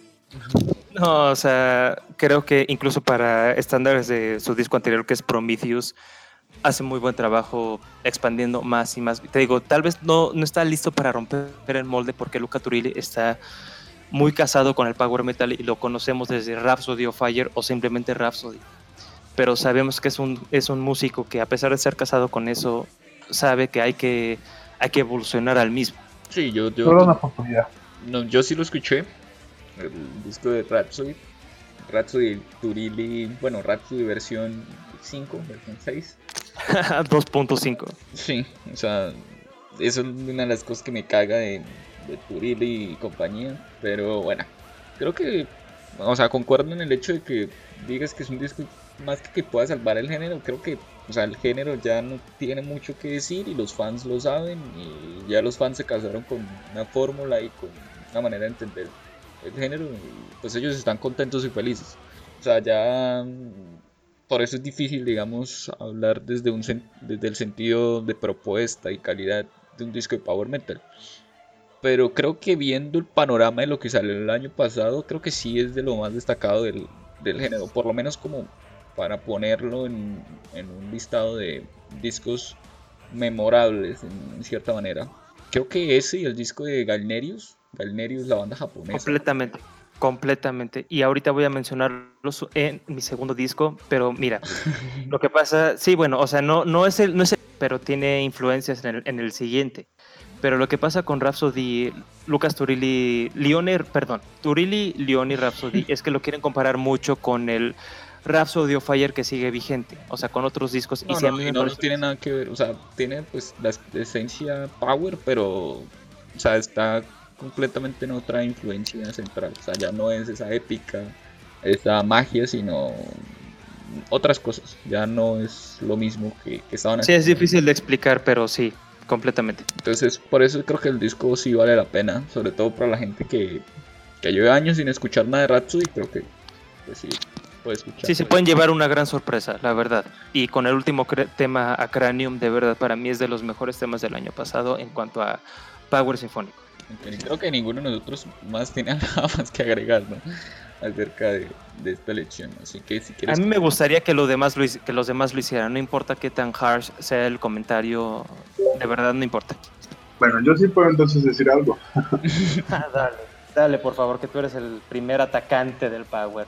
No, no, tú Soy el máximo atacante, qué orgullo. No, es que si fuera a escuchar un disco de Power, yo no creo que sería ese, o sea, este, eh, para mí es como escuchar, no sé, un disco de death metal hecho por uno de los miembros de Cannibal Corpse, ¿sabes? O sea, yo creo que ya sé lo que voy a escuchar y para encontrar cosas que no conozco tengo que conocer el género, ¿sabes? Para apreciarlo, decir, oh, es bueno por esto, más allá de que me entretenga, no creo que sepa apreciarlo, lo, lo bueno que tiene que tú le mencionas. Pero un disco de Power este, el año pasado, o sea, sí, sí, encuentro en el género algo de satisfacción, pero no creo que lo encuentre en, ese disco. Igual tú eres más exigente con el power metal que, que, que una persona promedio en general. Mm, mira, escuché un disco el año pasado que es, para mí es como que si Protest the Hero hiciera power metal. O sea, ah, the, Offering. Ándale. Este, ya para mí, a mí me compra una banda que, que salga de, de, la receta básica, ¿sabes? Ya, Protest the Hero haciendo power metal, con eso me, me compras. Y lo escuché, o sea, es un disco que obviamente no suena power metal, pero tiene esa ráfaga. Sí. Sí, tiene, tiene esa, ese toque, ese, ese toque poweroso en muchos aspectos. Este, estoy completamente eh, creo que Grecia no aguantó más. creo que se fue a dormir Grecia, no importa, ya acabó su top. Ok, entonces continúa, Iván. Ok, bueno, y ven lo que habían dicho anteriormente, que el disco de Galnerius tenía mucha influencia en algunos aspectos. Bueno, el siguiente disco es justamente, y bienvenido sea otra banda latinoamericana, tengo que mencionar a los chilenos Blick Flesh este, una banda que Alfonso reseñó hace mucho tiempo y yo tuve el honor de reseñarlo el año pasado. ¿Qué pasa con, con Blick Flesh? Saben, a mí me gusta mucho el technical death metal, pero me gusta más cuando le meten más cosas. O sea, pero cuando tienen el ingenio en cuanto a construcción. Y Blick Flesh tiene ese, ese toque neoclásico que sí hemos escuchado en bandas como pues, a lo mejor Necrophagist y luego First Fragment este, pero en realidad llega a un nivel más poderoso y mucho más influenciado por bandas tipo Galnerius. O sea, ese, neoclásico japonés que es completamente, este, ¿cómo decirlo? Es una placa. Es un sello característico de, de, las bandas japonesas. Y tiene eso junto con un junto con toques vanguardistas de ópera, tipo spoken word, pero narrado en ópera este, con un technical death metal muy, bueno, muy agresivo. No diría que muy agresivo, pero sí es agresivo, es severo y donde la, este, ¿cómo decirlo? Donde la construcción de elementos hace que tal sonido sea, no sé, no sé cómo explicarlo, o sea, tan variado y a la vez tan, tan bien hecho que en realidad, o sea, ese disco me enamoró en muchos aspectos. O sea, el hecho de que muchas personas quieran meter power en, un, en una base técnica de metal para muchos puristas podría parecer algo completamente extraño, algo completamente, no sé, este, de herejes, ¿no? Del, del death metal. Pero para mí es un disco que está bastante, bastante bien construido. Y a lo mejor la producción puede ser muy plastificada, como a lo mejor me comentó Alfonso alguna vez. Sí, estoy de acuerdo pero es Sí, o sea, pero creo que es parte de lo mismo, justamente por los elementos power que meten, por los elementos neoclásicos. O sea, tiene que tener un poquito de. Yo, bueno, yo no le diría, yo no le echaría la culpa de la producción a, los arreglos, sino más bien al presupuesto y al sitio donde está grabando. Creo que esa banda estaría mucho mejor donde tuviera un mejor sello, un mejor productor, un mejor ingeniero. Tal vez yo soy, yo soy muy adentrado en ese aspecto en cuanto a lo que te había dicho anteriormente, Technical Death Metal que no clásico, me compra, completamente, me compra, en realidad. Y yo creo que muchas bandas tech podrían, este, podrían este, adentrarse mucho en, en esos aspectos para adentrar a más gente que no escucha el mismo género a que lo escuche, porque muchas personas como yo lo hicimos en nuestra infancia, escuchar power y escuchar el, o escuchar este metal neoclásico dentro de un tech, creo que podría adentrar a más personas a escuchar el mismo. Sí, a mí el disco en general pues no me desagrada, o sea, no me encantó principalmente por eso. Creo que en cuanto a producción, creo que podría ser falta. Podría ser mucho mejor para resaltar más lo que, lo que quisieran hacer. Esa es mi opinión del disco. Pero igual, creo que sí, es un disco destacable dentro del panorama latinoamericano. O sea, creo que sí, Sí, tiene completo. cosas para, para comentar. Completamente. Ahora dejemos que Alfonso de- haga su diferido, porque sé que el hecho de que mencionara a Galnerius le, tomó, le tocó una fibra sensible. No, o sea, este, Hola, Alfonso, ¿estás listo? Hola. para- es que mm, de Bleach Flash tengo sentimientos encontrados con ese disco porque, gracias por recordarlo, reseñé el disco pasado, fue en el 2016 tal vez. 2017. Ah, 2017, bueno, pasaron tres años. Y me parece que ese disco sí tiene mucho, mucho valor en la composición, como dices, pero estoy más de acuerdo con Luis. O sea, la producción deja mucho que desear. Entonces, siento que se pudo eh, hacer más lento en la producción, no apresurarse, esperarse otro año si era necesario, pero traer mejor producción, porque el disco es muy bueno a nivel de composición, pero no se aprecia del todo. Yo por ahí leí comentarios de que el baterista invitado de sesión eh, se aventó todo el disco en un jalón, o sea, en el primer tirón. Entonces, yo, para mí, con un, un disco de esa producción, creo que requeriría más, más muestras, más tomas de la batería, por ejemplo. Yo voy a ser un poquito más cuidado en eso, en la producción. Y creo que pasaron tres años en vano, porque para mí la producción del disco pasado era mejor o por lo menos para el tipo de música que había en ese disco era mejor. Este disco necesitaba otro tipo de producción. Bueno, creo. a lo mejor lo- los músicos en el disco se tomaron más su tiempo que en este, tal vez. Sí, o sea, yo, yo conozco a este güey, a, Matías. a Matías, y yo sé que le, le, le echó, le echó huevos a- al disco, pero a nivel musical. No sé si él lo produjo también. No, pues No, es que, o sea, ese, la propuesta, o sea, en paralelo creo que tiene muchas cosas que, que, que hizo bien Wild Run. O sea, creo que, a ver, no los quiero comparar, pero creo que muchos de esas brillantes, como esos arreglos diferentes, como esas cosas que, que hacen el disco de Wild Run, el disco de, Wi- el, el disco tan bueno que es, es precisamente que la producción de Wild Run está tremendamente pulida. O sea, parece un soundtrack. Eso es lo que. Ese es el problema con Big Flash. Big Flash quería hacer algo, digamos, así, rimbombástico, o sea, cargadísimo de influencias, de, de sonidos, y no tenía ese, esa producción pulida, Es que es, es- ese productor, esa mezcla. O sea, creo que lo. Yo pienso que más, más que por falta de recursos, creo que fue la persona que mezcló el disco. Tal vez. sí, sí, sí, sí. Sí. Pero. Fue, fue- fue más eso, fue, creo que la persona que lo mezcló y, este, me quiero ser grosero, le faltó entender el- la música del disco porque se escucha saturado. mm, O sea, la idea, la premisa, la premisa es genial. Brutal Death Metal neoclásico, mm, más o menos así. Técnico, pues. mm. Pero, pero no se logró ahí en la producción. Sí, sí, estamos de creo que yo, yo también estoy de acuerdo con eso. Pero igual, como, Sí. como decíamos, es un disco que sí vale la pena abor- abordar porque, o sea, es, es difícil encontrar algo así en, en el panorama latino. Entonces, también checa. Así es, no, y, y es, es bueno, o sea, yo, yo aplaudo que se haya aven- aventado. Como, como está hecho, se aventó y es bueno que haya salido. Ujú. No, y, aparte, que y aparte la gente de Big Flash, pues es también son vatos chidos, entonces también apóyenlos, escúchenlos. Sí, tal, tal vez por mi parte está muy. Es este.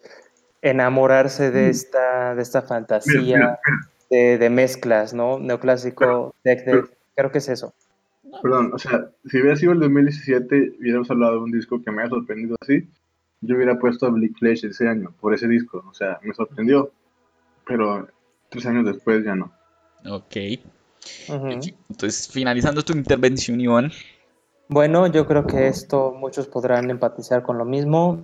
Este, como dije al principio de mi top, es como de los más, sí, de los más, de los más este, esperados en realidad, pero yo tengo una historia muy bonita con mi querido David Townsend. Este, Ah. Lo conocí no hace tiempo, en realidad. No, sí, o sea, y es, es, es muy clásico, ¿no? Es, es muy, es este, muy básico mencionar a David Townsend en un, en un top, pero no me arrepiento.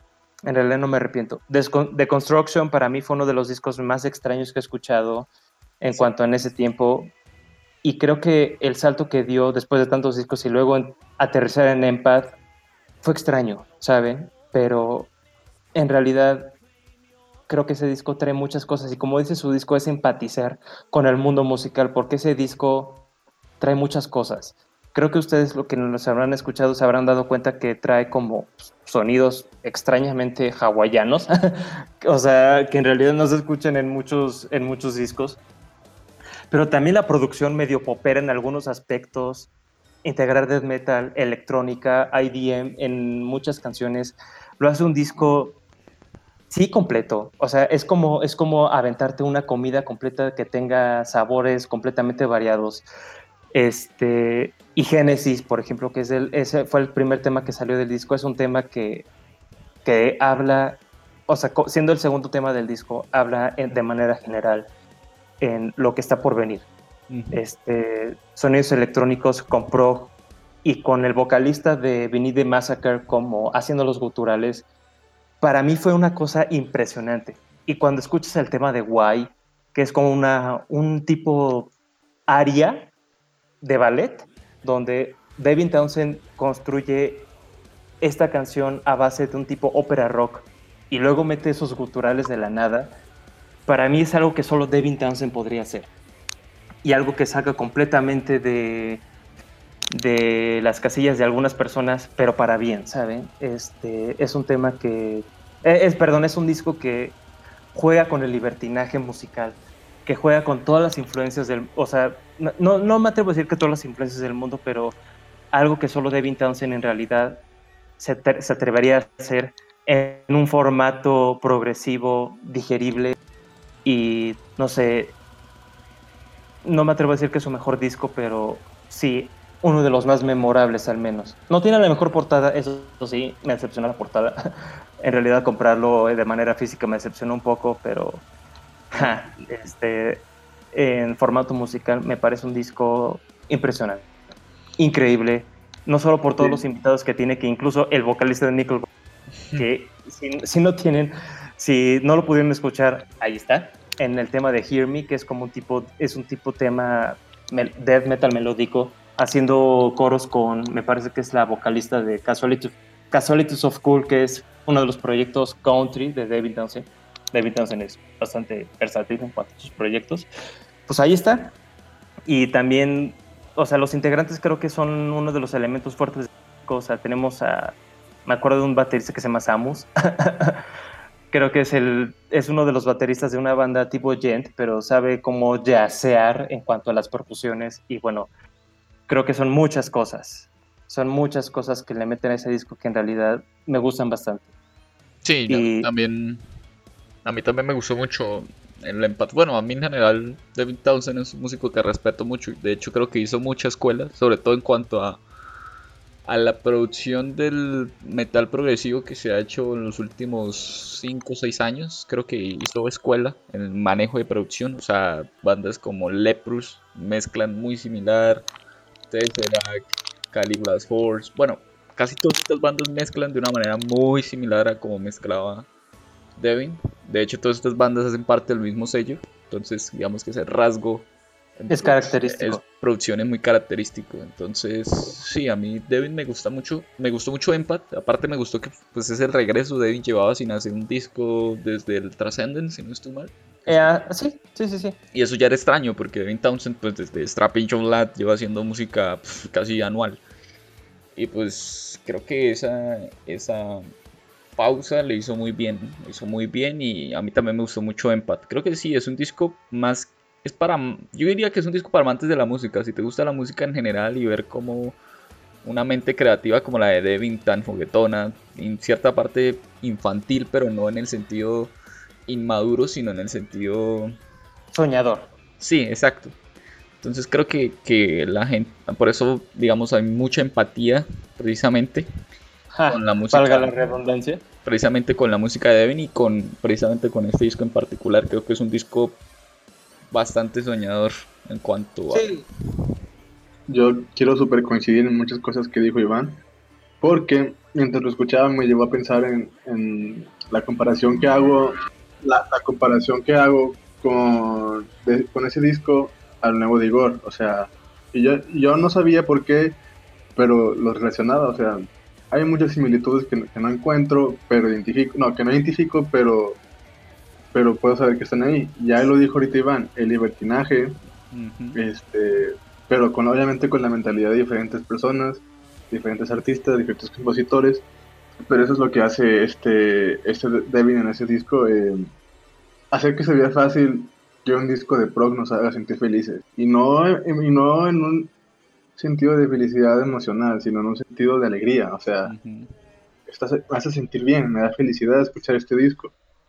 Sí, es un, tema, es un disco que te llega mucho a tu núcleo, a tu núcleo feliz, porque este, me parece que el tema, creo que es el tercer tema, Worlds Collide, donde el, el video son como varios animales tocando al mismo tiempo, o sea, es un disco que, que te, que, que, te, que te nace ser feliz, como dices, este, los, los, las melodías que son llegadoras en ese aspecto de que te hacen, no sé, a lo mejor estoy me estoy, este, no sé, propagando mucho en el aspecto de que pienso personalmente, te, hacen ver casi casi arriba y pensar de que demonios, qué bonito es la vida, qué bonito es todo. Gracias, David, por, por hacerme, hacerme sentir algo que en este momento no siento. También, o sea, dentro de todo, no es un disco fácil, no es un disco, no es un disco simple, es un disco muy, muy enredoso, pero, en, la mente, de él tiene mucho sentido para nosotros. Sí, o sea, es, conocer como esa, esa, ese mundo de Devin, porque, o sea, Devin Townsend es un músico con, con una imaginación y un mundo muy propio de él. Y si tú logras entrar en, en, él, o sea, logras sentir esos sentimientos que dije Iván, de, de felicidad, como de, de, qué bonita es la música, qué bonita es, es sentirse vivo y escuchar esto si no logras entrar a él, es, es difícil. Es que, digamos, esos cartoons, yo lo, me imagino mucho como esa, ese sentimiento de los cartoons nuevos o antiguos, como esa sensación que sentíamos cuando veíamos, es, no sé, la que ve, sí, Hora de Aventura y ese tipo de mundos así súper locos, súper super peculiares que no mucha gente entiende, pero que los que lo entienden eh, lo sienten muy personales. Entonces creo que eso es lo que, por lo menos a mí o a Iván, creo que también nos evoca se evoca de 20. Es que, es que es un sentimiento completo, o sea, evoca a nuestro sentimentalismo infantil como evoca un sentimentalismo completo, este, objetivo, incluso si quieres en la música, porque ya lo dijimos, o sea, como dijo Alfonso, no es un disco fácil, o sea, tiene, tiene varias producciones, tiene varios géneros, entonces, y yo lo discutí con mis compañeros de trabajo cuando en un, en un momento aleatorio, cada quien puso sus canciones preferidas y yo puse Génesis y todos como que yo los vi viéndome diciendo, ¿qué acabo de escuchar? No comprendo, pero me gustó. O sea, es metal, sí es metal, pero tiene pop, tiene electrónica. ¿Les gustó? Perfecto. Entonces, eso es, otra clase de, esos discos como, lo, como lo comenté con Wildguard. Pueden adentrarse al metal en un disco que influye en muchos otros géneros, pero muy a la de Vintage. O sea, mm. completamente distinto en cuanto a idealismo musical. Bueno, gracias Iván. Y bueno, para finalizar, pues el, la persona, el maestro de ceremonias que decidió pues llevar el orden de esta pequeña charla. O sea, nadie va, va a dar su, su top personal. Yo pues concuerdo con muchos de los discos que ya han elegido mis compañeros. De hecho, yo en mi top 5 original tenía a Wild y a Warforge y a otro disco que también mencionaron, pero que ese sí lo voy a mencionar porque pues, es un disco muy especial para mí. Pero entonces voy a tratar de, recomendar cinco discos que, bueno, cuatro discos que no han sido mencionados. Entonces voy a empezar con, con un disco que me sorprendió mucho cuando salió. Yo la verdad que, que me había rehusado mucho a escuchar esta banda, por comentarios, por cosas en general pero al final me decidí a hacerlo y estoy hablando de Liturgy con su disco AHQQ y bueno, Liturgy Liturgy pues ya de por sí es una banda excesivamente contradictoria, o sea, contradictoria no, excesivamente controvertida, pues porque su estilo de black metal es muy diferente, ¿no? Al, al habitual. Pero creo que con AHQQ AQQ lograron encontrar el equilibrio en su propuesta musical, es decir, lograron em, encontrar ese equilibrio entre su propuesta un tanto electrónica, un tanto harsh noise, con el black metal en una onda más lo que se conoce como Black Gaze, ¿no? Es una banda que empezó haciendo eso y que ya hoy en día trabaja en unos terrenos experimentales loquísimos. Yo de este disco destaco mucho y creo que de hecho en mi top lo, lo mencioné y es que es un disco que no vas a encontrar en otro año, en otra década, en otra época. Creo que es el disco de, o sea, es un disco que solo se va a encontrar en ese año y en ese momento. No existe otra banda igual en otro tiempo y creo que eso tiene mucho valor. Obviamente bebe de muchas influencias. Digamos, Igor, yo creo que es una de las influencias más grandes que puede tener esta banda, pero está en otra onda. Creo que es eh, Igor es un concepto diferente, pero creo que sí, sí guarda ciertas similitudes. Entonces por eso yo destaco mucho, mucho este disco de Liturgy. Puede que haya gente que choque con eso, pero como te digo, o sea, no existe, es un disco de un momento en específico y que incluso puede, puede hablar de un, de un momento. Esa es mi, mi primera lección. ¿Alguien escuchó el disco de Liturgy? Sí, yo sí lo escuché y se me hace como un disco muy innovador creo que dentro del black metal eh, siempre ha habido como vertientes. Y creo que Liturgy siempre se ha caracterizado por porque, porque crea su propia vertiente. Y creo que en este álbum creo que dan como sus primeros pasos. la verdad creo que el vocalista o el frogman siempre sale como súper drogado y nunca da a entender sus, sus puntos de vista en las entrevistas. Se llama Hendrix, no sé qué, tiene un apodo muy loco. Sí. Pero ya a la hora de hacer música, la verdad es que sí sale del molde. Eh, su, teología y todo eso que él maneja y que escribe en sus, en sus redes sociales, creo que la plasma muy bien en su música. ¿Sabe lo que hace más que nada? Creo que su problema es salir súper drogado en las entrevistas. Sí, o sea, es como ese tipo de músico diferente, incomprendido, o sea, no, digo que sea incomprendido en el sentido, él se siente como si fuera incomprendido, pero realmente mucha gente lo entiende porque mucha gente... Sí, o sea, yo lo que trato de decir es que no es fantoche, la verdad sí, sí entiende muy bien todo lo que canta y, lo hace muy bien con, la melodía, con la composición. ¿Alguien más, alguien tiene algo que comentar de eh, como mencionaste al principio, yo creo que Liturgy es una de esas bandas a las que me he usado atención pero los he escuchado. Y te puedo decir lo que, lo que puedo aportarte de sobre ese disco es que es, un disco muy auténtico, la banda es muy auténtica, pero es uno de esos discos de black metal auténtico de, de obreros, como tú una vez lo mencionaste, o sea, no creo que vaya a salir como, como se siente un incomprendido, no creo que vaya a salir de ese margen de un disco incomprendido. Y yo creo a nivel personal que si me pongo a escuchar eh, muchos discos así, o sea, más bien, puedo encontrar muchos discos así en otras bandas, que son black metal auténtico, incomprendido, que no va a salir de eso. Mm, sí, tienes razón. Yo me refiero a que, o sea, cuando decía lo de que es un disco que no se va a encontrar en otra época, es por por la producción y por los arreglos. O sea, sí hay muchos discos de black metal eclécticos. O sea, podemos hablar de Arturus, podemos hablar de Soulfall, o sea, sí, hay un montón. Y que no salen de su nicho precisamente. O sea, y creo que sí, Liturgy pasa eso. Creo que va a ser una banda de nicho. Pero es, o sea, creo que es precisamente la producción, los arreglos, lo que me hace sentir que, que no, o sea, no, yo no he escuchado otro proyecto que suene como Liturgy. Y eso para mí es, okay. Eso es lo que hace que para mí deba escucharse este disco como música extrema. Bueno, otro, bueno, ya terminando mi intervención sobre Liturgy, otro disco que lastimosamente la persona que puede diferir conmigo no está, se fue. y estoy hablando del disco de Soen, el último disco de Soen, el Lotus. Este disco, bueno, para mí es un disco que cuando lo escuché dije, ok, me gusta, es un sonido fresco.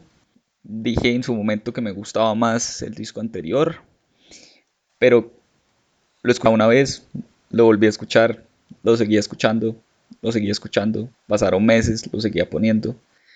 Entonces dije, perga, estoy escuchando este disco tanto, es por algo. Y llegué a la conclusión de que Soen logró lo que en su momento logró Barones con el Purple, y es hacer un disco de su estilo que cualquier persona pueda escuchar y cualquier persona pueda entender lo valioso que es. O sea, es un disco que cualquier persona, independientemente de si escucha música latina, independientemente de si escucha reggaetón, lo que sea, es un disco que cualquier persona puede escuchar, cualquier persona puede entender y cualquier persona puede disfrutar. Y creo que eso es algo súper, súper valioso veniendo de, de, un músico tan importante como lo es Martín López, que venía de una banda como Opeth.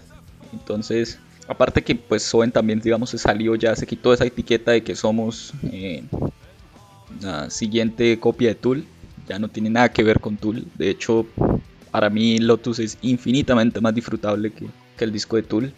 Y creo que por eso me gustó tanto el disco. Creo que es ese, ese, ese sentimiento pop sin abandonar tus raíces. Y que te hace, o sea, las canciones se te quedan en la mente, se te quedan en la mente. Y como te digo, yo lo escuché una y otra y otra y otra y otra vez. Y, es que son canciones para cantar como cantando una canción de Britney Spears. Y eso es, o sea, lograr que una banda de, música extrema, entre comillas, logre eso es complicado. Entonces, por eso, por eso quiero mencionar el, Lotus de Sony.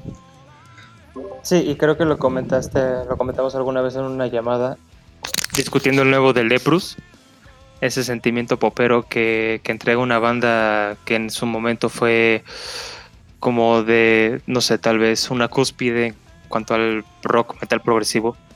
Y sí estuve escéptico cuando me dijiste que no podrías escuchar a Leprus teniendo ese disco de Soen.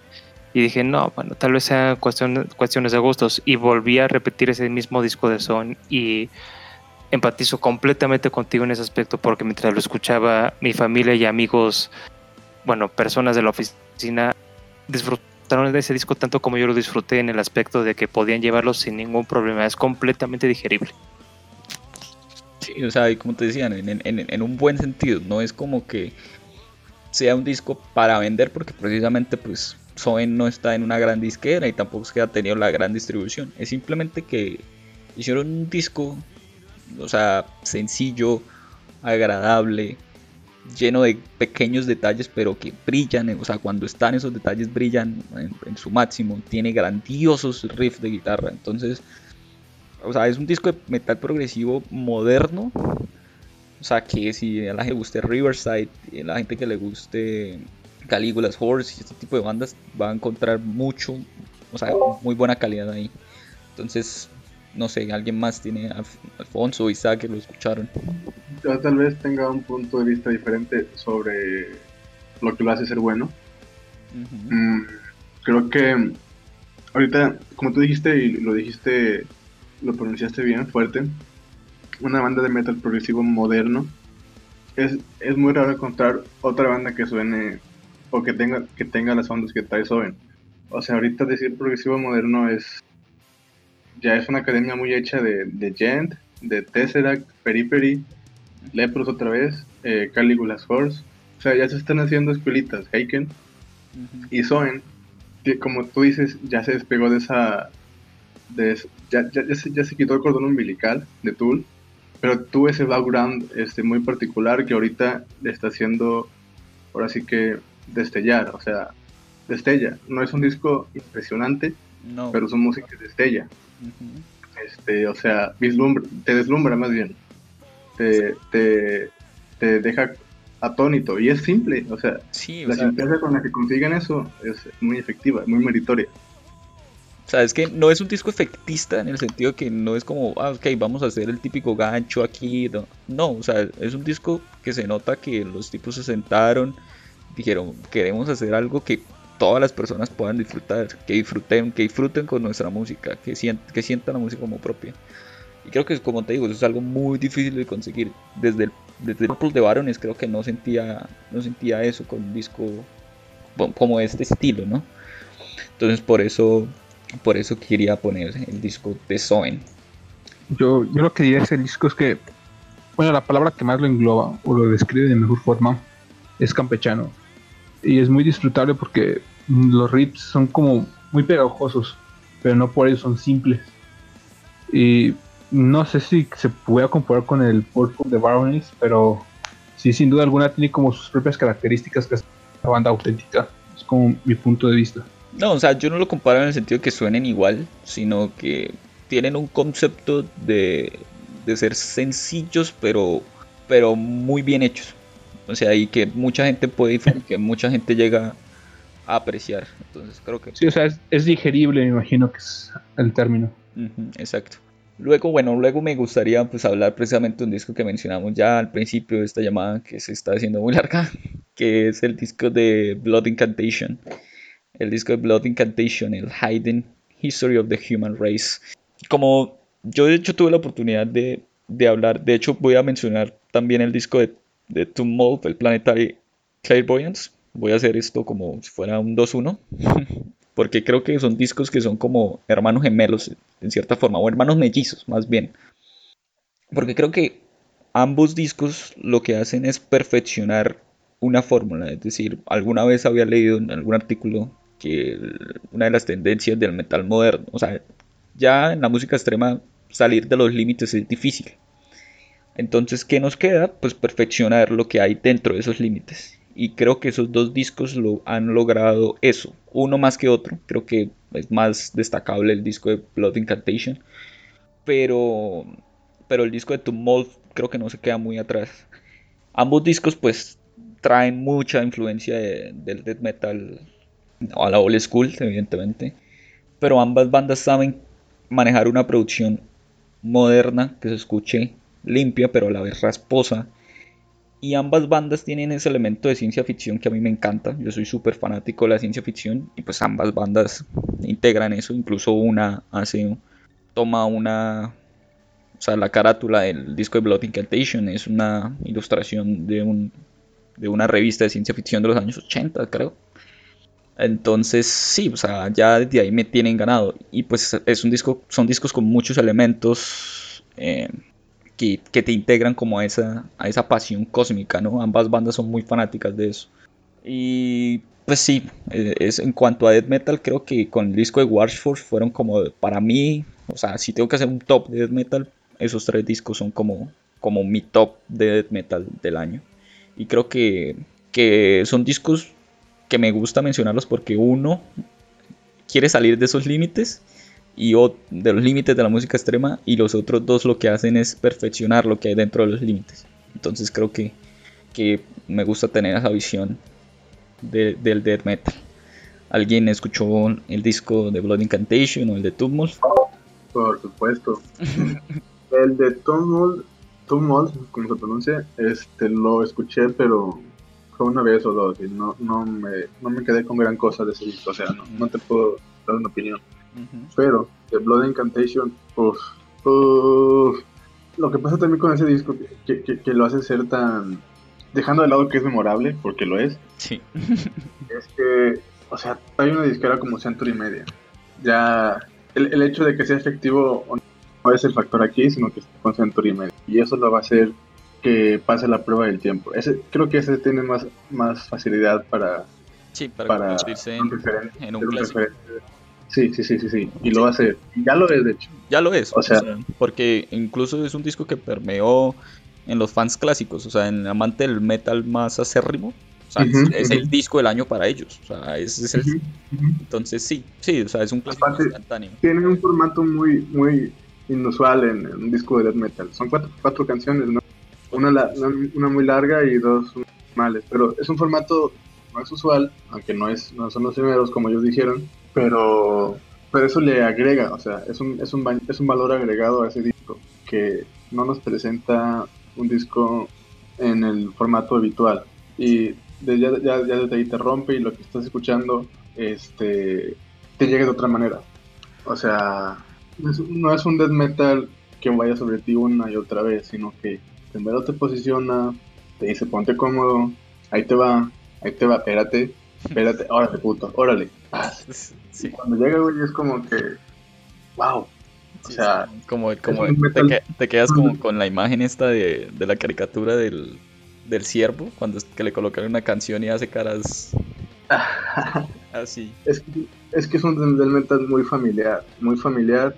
Le puedes encontrar tantos parecidos, pero encima de todo eso no tiene ningún parecido objetivo con, con, con, ninguno. sí, o sea, ninguno. Uno puede hablar de Immolation, uno puede hablar de, de Entomb, ¿no? uno puede hablar de Dismember, pero no suenan a ellos, o sea, tienen cosas. Y esta banda, o sea, esta banda pudo haber existido en los años 90 o los eh, principios de los 2000 con ese sonido. O sea, puedo traer ese sonido en aquellos años porque no está corrompido por nada de los, de los años actuales. Pues, o sea, es así es, así es de old school, es, es vanguardia a la vieja escuela. Y es lo que tiene, o sea, es, no está corrompido. ¿Alguno lo escuchó? Sí, bueno, por ejemplo, ah, dale Isaac, dale, dale, dale. Vale, vale. Yo lo que diría es concuerdo totalmente con Alfonso. Y lo que yo agregaría es que aunque sea muy técnica, nunca deja de ser brutal. Y eso me llama mucho la atención. Creo que usa muy bien el ruido, todo lo que producen sus, sus instrumentos a tope, con buena ecualización, una buena producción. Y, y eso es muy apreciable en el Technical Death, porque por ocasiones, por hacer como melodías muy largas o muy completas, dejas de ser brutal. Creo que la banda tiene ese equilibrio. Sí. Y bueno, yo pues en, cuarto lugar pues tenía ya un montón de discos que han sido mencionados. El disco de Warforge, el disco de Wildrun, el disco de Devin Thousand, el disco de An Isolated Mind. Pero creo que me voy a quedar en cuarto lugar con de esta banda que en cierta parte o sea, me gusta mucho por su propuesta, por lo que hace. Y es el disco de Jambi. Estoy hablando del Onda. Ah. A ver, Jambi es una de las cosas más peculiares que he escuchado en los últimos, no sé, 3, 4 años, con su mezcla de post-rock con elementos folclóricos del sur de Asia, principalmente de Corea. Y pues ya con esa descripción creo que a mucha gente le va a interesar, ¿no? O sea, creo que si ahorita hablaban de, de cosas que pueden rescatar el post-rock, para mí Jambi es la punta de lanza de eso es como de las cosas más entretenidas que he escuchado en el post-rock en no sé en cuánto tiempo. No, es que... Es un disco que no, o sea, no lo considero tan bueno como la mayoría que hemos mencionado acá, pero creo que la propuesta sí vale, o sea, sí, la propuesta como tal sí llega a ser memorable. ¿En qué sentido? En que es un disco que tiene ciertos elementos que te recuerdan a Swans, pero al Swans de, de, la última época, que es el Swans que más me gusta a mí. Entonces por eso también el disco me gustó mucho. Entonces simplemente este es como una recomendación más que nada, como para que no, creo que es un disco que no merece quedar en el olvido y que es una banda que, que merece un tanto más de reconocimiento y ojalá puedan hacer un disco que englobe como todo lo que quieren decir. Es que, o sea, bueno, primero preguntarte, salvar el post-rock, pero ¿para quién? Porque no creo que esta banda venga con intenciones de, darle vida al post-rock. No creo, o sea, no creo que esta sea su intención. Tal vez para algunos ciertos fanáticos del post-rock aburridos, como yo, sí, les guste. O, si lo vean de esa manera. Pero de la manera en que yo entiendo este disco es una banda que quiere hacer metal, quiere hacer metal ruidoso o música ruidosa, caos, pero la única forma que encuentra de combinarlo con sus sonidos tradicionales es esta, o sea, es es la mejor manera de combinarlos y de que sean apreciados y de que los sabores se, hagan fuertes, ¿no? Cada quien en su lado meta, su lado ruido, con, su lado este, folclórico. Entonces, yo creo que esta banda no, no deja de ser una de las propuestas más, más a salvo de todas. O sea, nadie te los va a tocar. Ahí va a estar. Nadie va a hacer lo que ellos están haciendo, nadie se va a preocupar por copiarles, por nada. Cuando quieras, lo que ellos están haciendo, ahí va a estar y cada que vuelvas a encontrártelos con otro disco, seguramente van a seguir explorando lo que están haciendo, pues. ¿Alguien más escuchó el disco? ¿Ha escuchado el disco de Jambine? Isaac o Iván. Tendrás que pasarlo porque la verdad lo, lo pasé por alto, pero la propuesta suena bastante interesante. Como lo discutíamos con Grace anteriormente, el post-rock es algo que lo digiero fácil y creo que es algo que en realidad mucha gente podría hacerlo. Y si es con étnico, mejor. Pues sí, o sea, no te vas a encontrar con el típico crescendo instrumental, pero, pero sí tiene muchas cosas, como lo dije Alfonso. Creo que la manera en que la banda tiene de mezclar su, su, su identidad étnica es, es, es esa, utilizando como, digamos, esa guía del post-rock. Pero al final también usan elementos del noise rock y de otro tipo de, incluso de, hardcore, incluso en algún momento. Entonces sí. Lo que tiene ese disco es que necesitas escucharlo completamente, o sea, ahí, no, no te, una cosa es su propuesta, pero otra cosa es encontrar lo bueno de la propuesta y no te llega no te llega en una canción, te llega cuando ves todo lo que tiene, pues. Sí, estoy de acuerdo también con eso. Entonces, listo. Jambina era mi, mi otra elección. Bueno, una elección que salió de que pues, ya me habían cogido muchas. Y bueno, ya me habían cogido mi disco, Mm, mi disco favorito. Oh, oh, joder, cierto que coger, la palabra coger en, en- en el dialecto mexicano es diferente al, al mío. Te lo explicamos. No. ok, entonces sí, se pueden burlar de mí los que escuchan esto. Bueno, entonces el último disco para cerrar este, esta conversación es el disco que más me tocó y precisamente ya lo había mencionado antes es el disco de Cult of Luna. Ya yo creo que todos sabían que iba a ser ese disco. Fue mi disco favorito 2019. Es quizá, no sé si entra dentro de mis favoritos de la banda, no lo sé porque, pues, es como les mencioné antes, es una banda que, que me gusta muchísimo. Pero aparte, pues también es un disco muy especial porque pues tuve la oportunidad de, de hablar con, con Johannes Persson y, y pues ver que, que detrás de, de música que, que me encanta, que prácticamente amo, hay personas increíbles, pues eso lo hace todavía más especial. Entonces, o sea, no puedo hablar de una manera objetiva de, de este disco ni de Call of Luna porque simplemente es música que me toca vibras esenciales. O sea, de esa música que tú pones cuando estás feliz, cuando estás mal, cuando... O sea, cualquier momento de tu vida es bueno para escuchar es- esa banda. Cualquier momento de tu vida es bueno para, para seguirlos escuchando. Y es de esas bandas que se van a quedar contigo toda tu vida. exacto. No Es, creo, que, creo que es, es inobjetable su, su importancia de la banda y del disco. O sea, yo lo que me quedo con algo es con la sensación que me produce escuchar ese disco. Y es ese disco, o sea, o más bien lo que me recordó, lo que me llevó a pensar. No, no me pasa. No sé si alguna vez cuando van al mar o a la playa se paran, en- se paran en la arena y, y sienten que la corriente del mar conforme baja como que se los lleva, como que los va jalando. ¿No les ha pasado algo? ¿Se ubican la sensación? Creo que tú, creo que es más como Sí. tratas de decir que es inmersivo, atmosférico en ese aspecto que te, No, no, que te que deja es llevar. Que es abrasivo, exactamente. O sea, no, no te absorbe, es abrasivo, te jala. Tú puedes, tú, tú, tú puedes perfectamente salirte de la onda del disco. O sea, no necesitas estar concentrado para apreciarlo. Pero, pero llegan momentos en los que, o sea, la cadencia de la música hacia donde va, te jala, te jala, te, te, te hace reaccionar, pues. Y Entonces, para mí, a pesar de que musicalmente tal vez no sea de mi interés, escucharlo y saber saber que me va a llevar a eso, escucharlo, es especial, pues.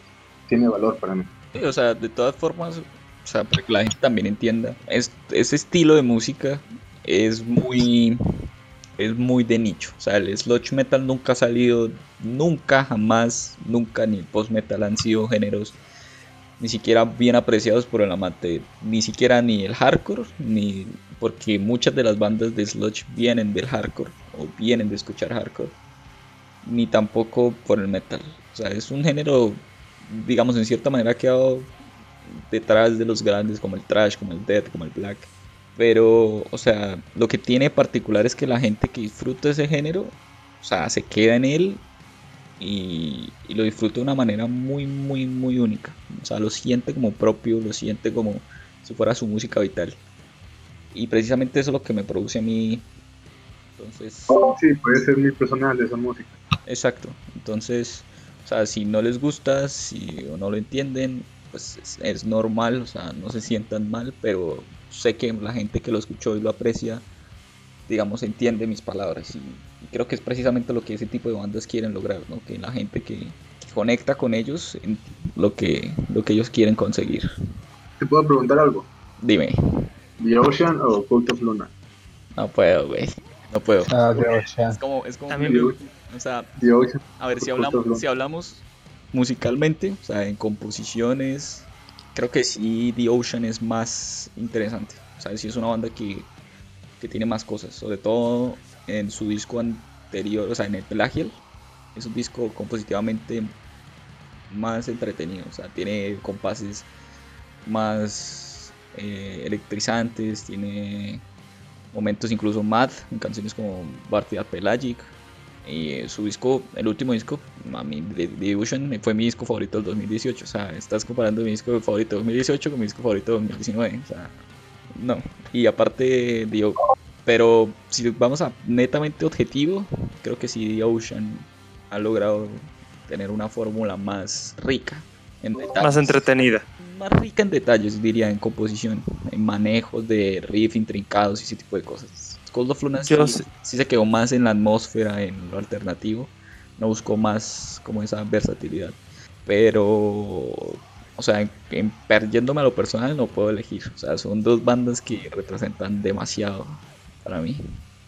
Es que, bueno, ya alguna vez lo he comentado contigo en cuanto en ese género del sludge es entrarse, bueno, siento que es muy difícil adentrarse al menos hasta cuando me dijiste que hay dos tipos y creo que Cult of Luna y tú me podrás dar un golpe si estoy blasfemando en estos momentos, pero creo que, que The Ocean y Cult of Luna comparten ese, e- ese, esa similitud de que es fácil de escuchar en esos aspectos, pero que no es fácilmente comprensible para los newcomers, ¿sabes? O sea, para los, los nuevos que están, que están adentrándose al mismo, al mismo aspecto Es que, sonoro. O sea, no, yo pienso que es lo que te mencionaba. O sea, este estilo de música es o conectas con él o no conectas. O sea, si tú llegas a conectar con una banda, con un disco, tienes un mundo, un universo.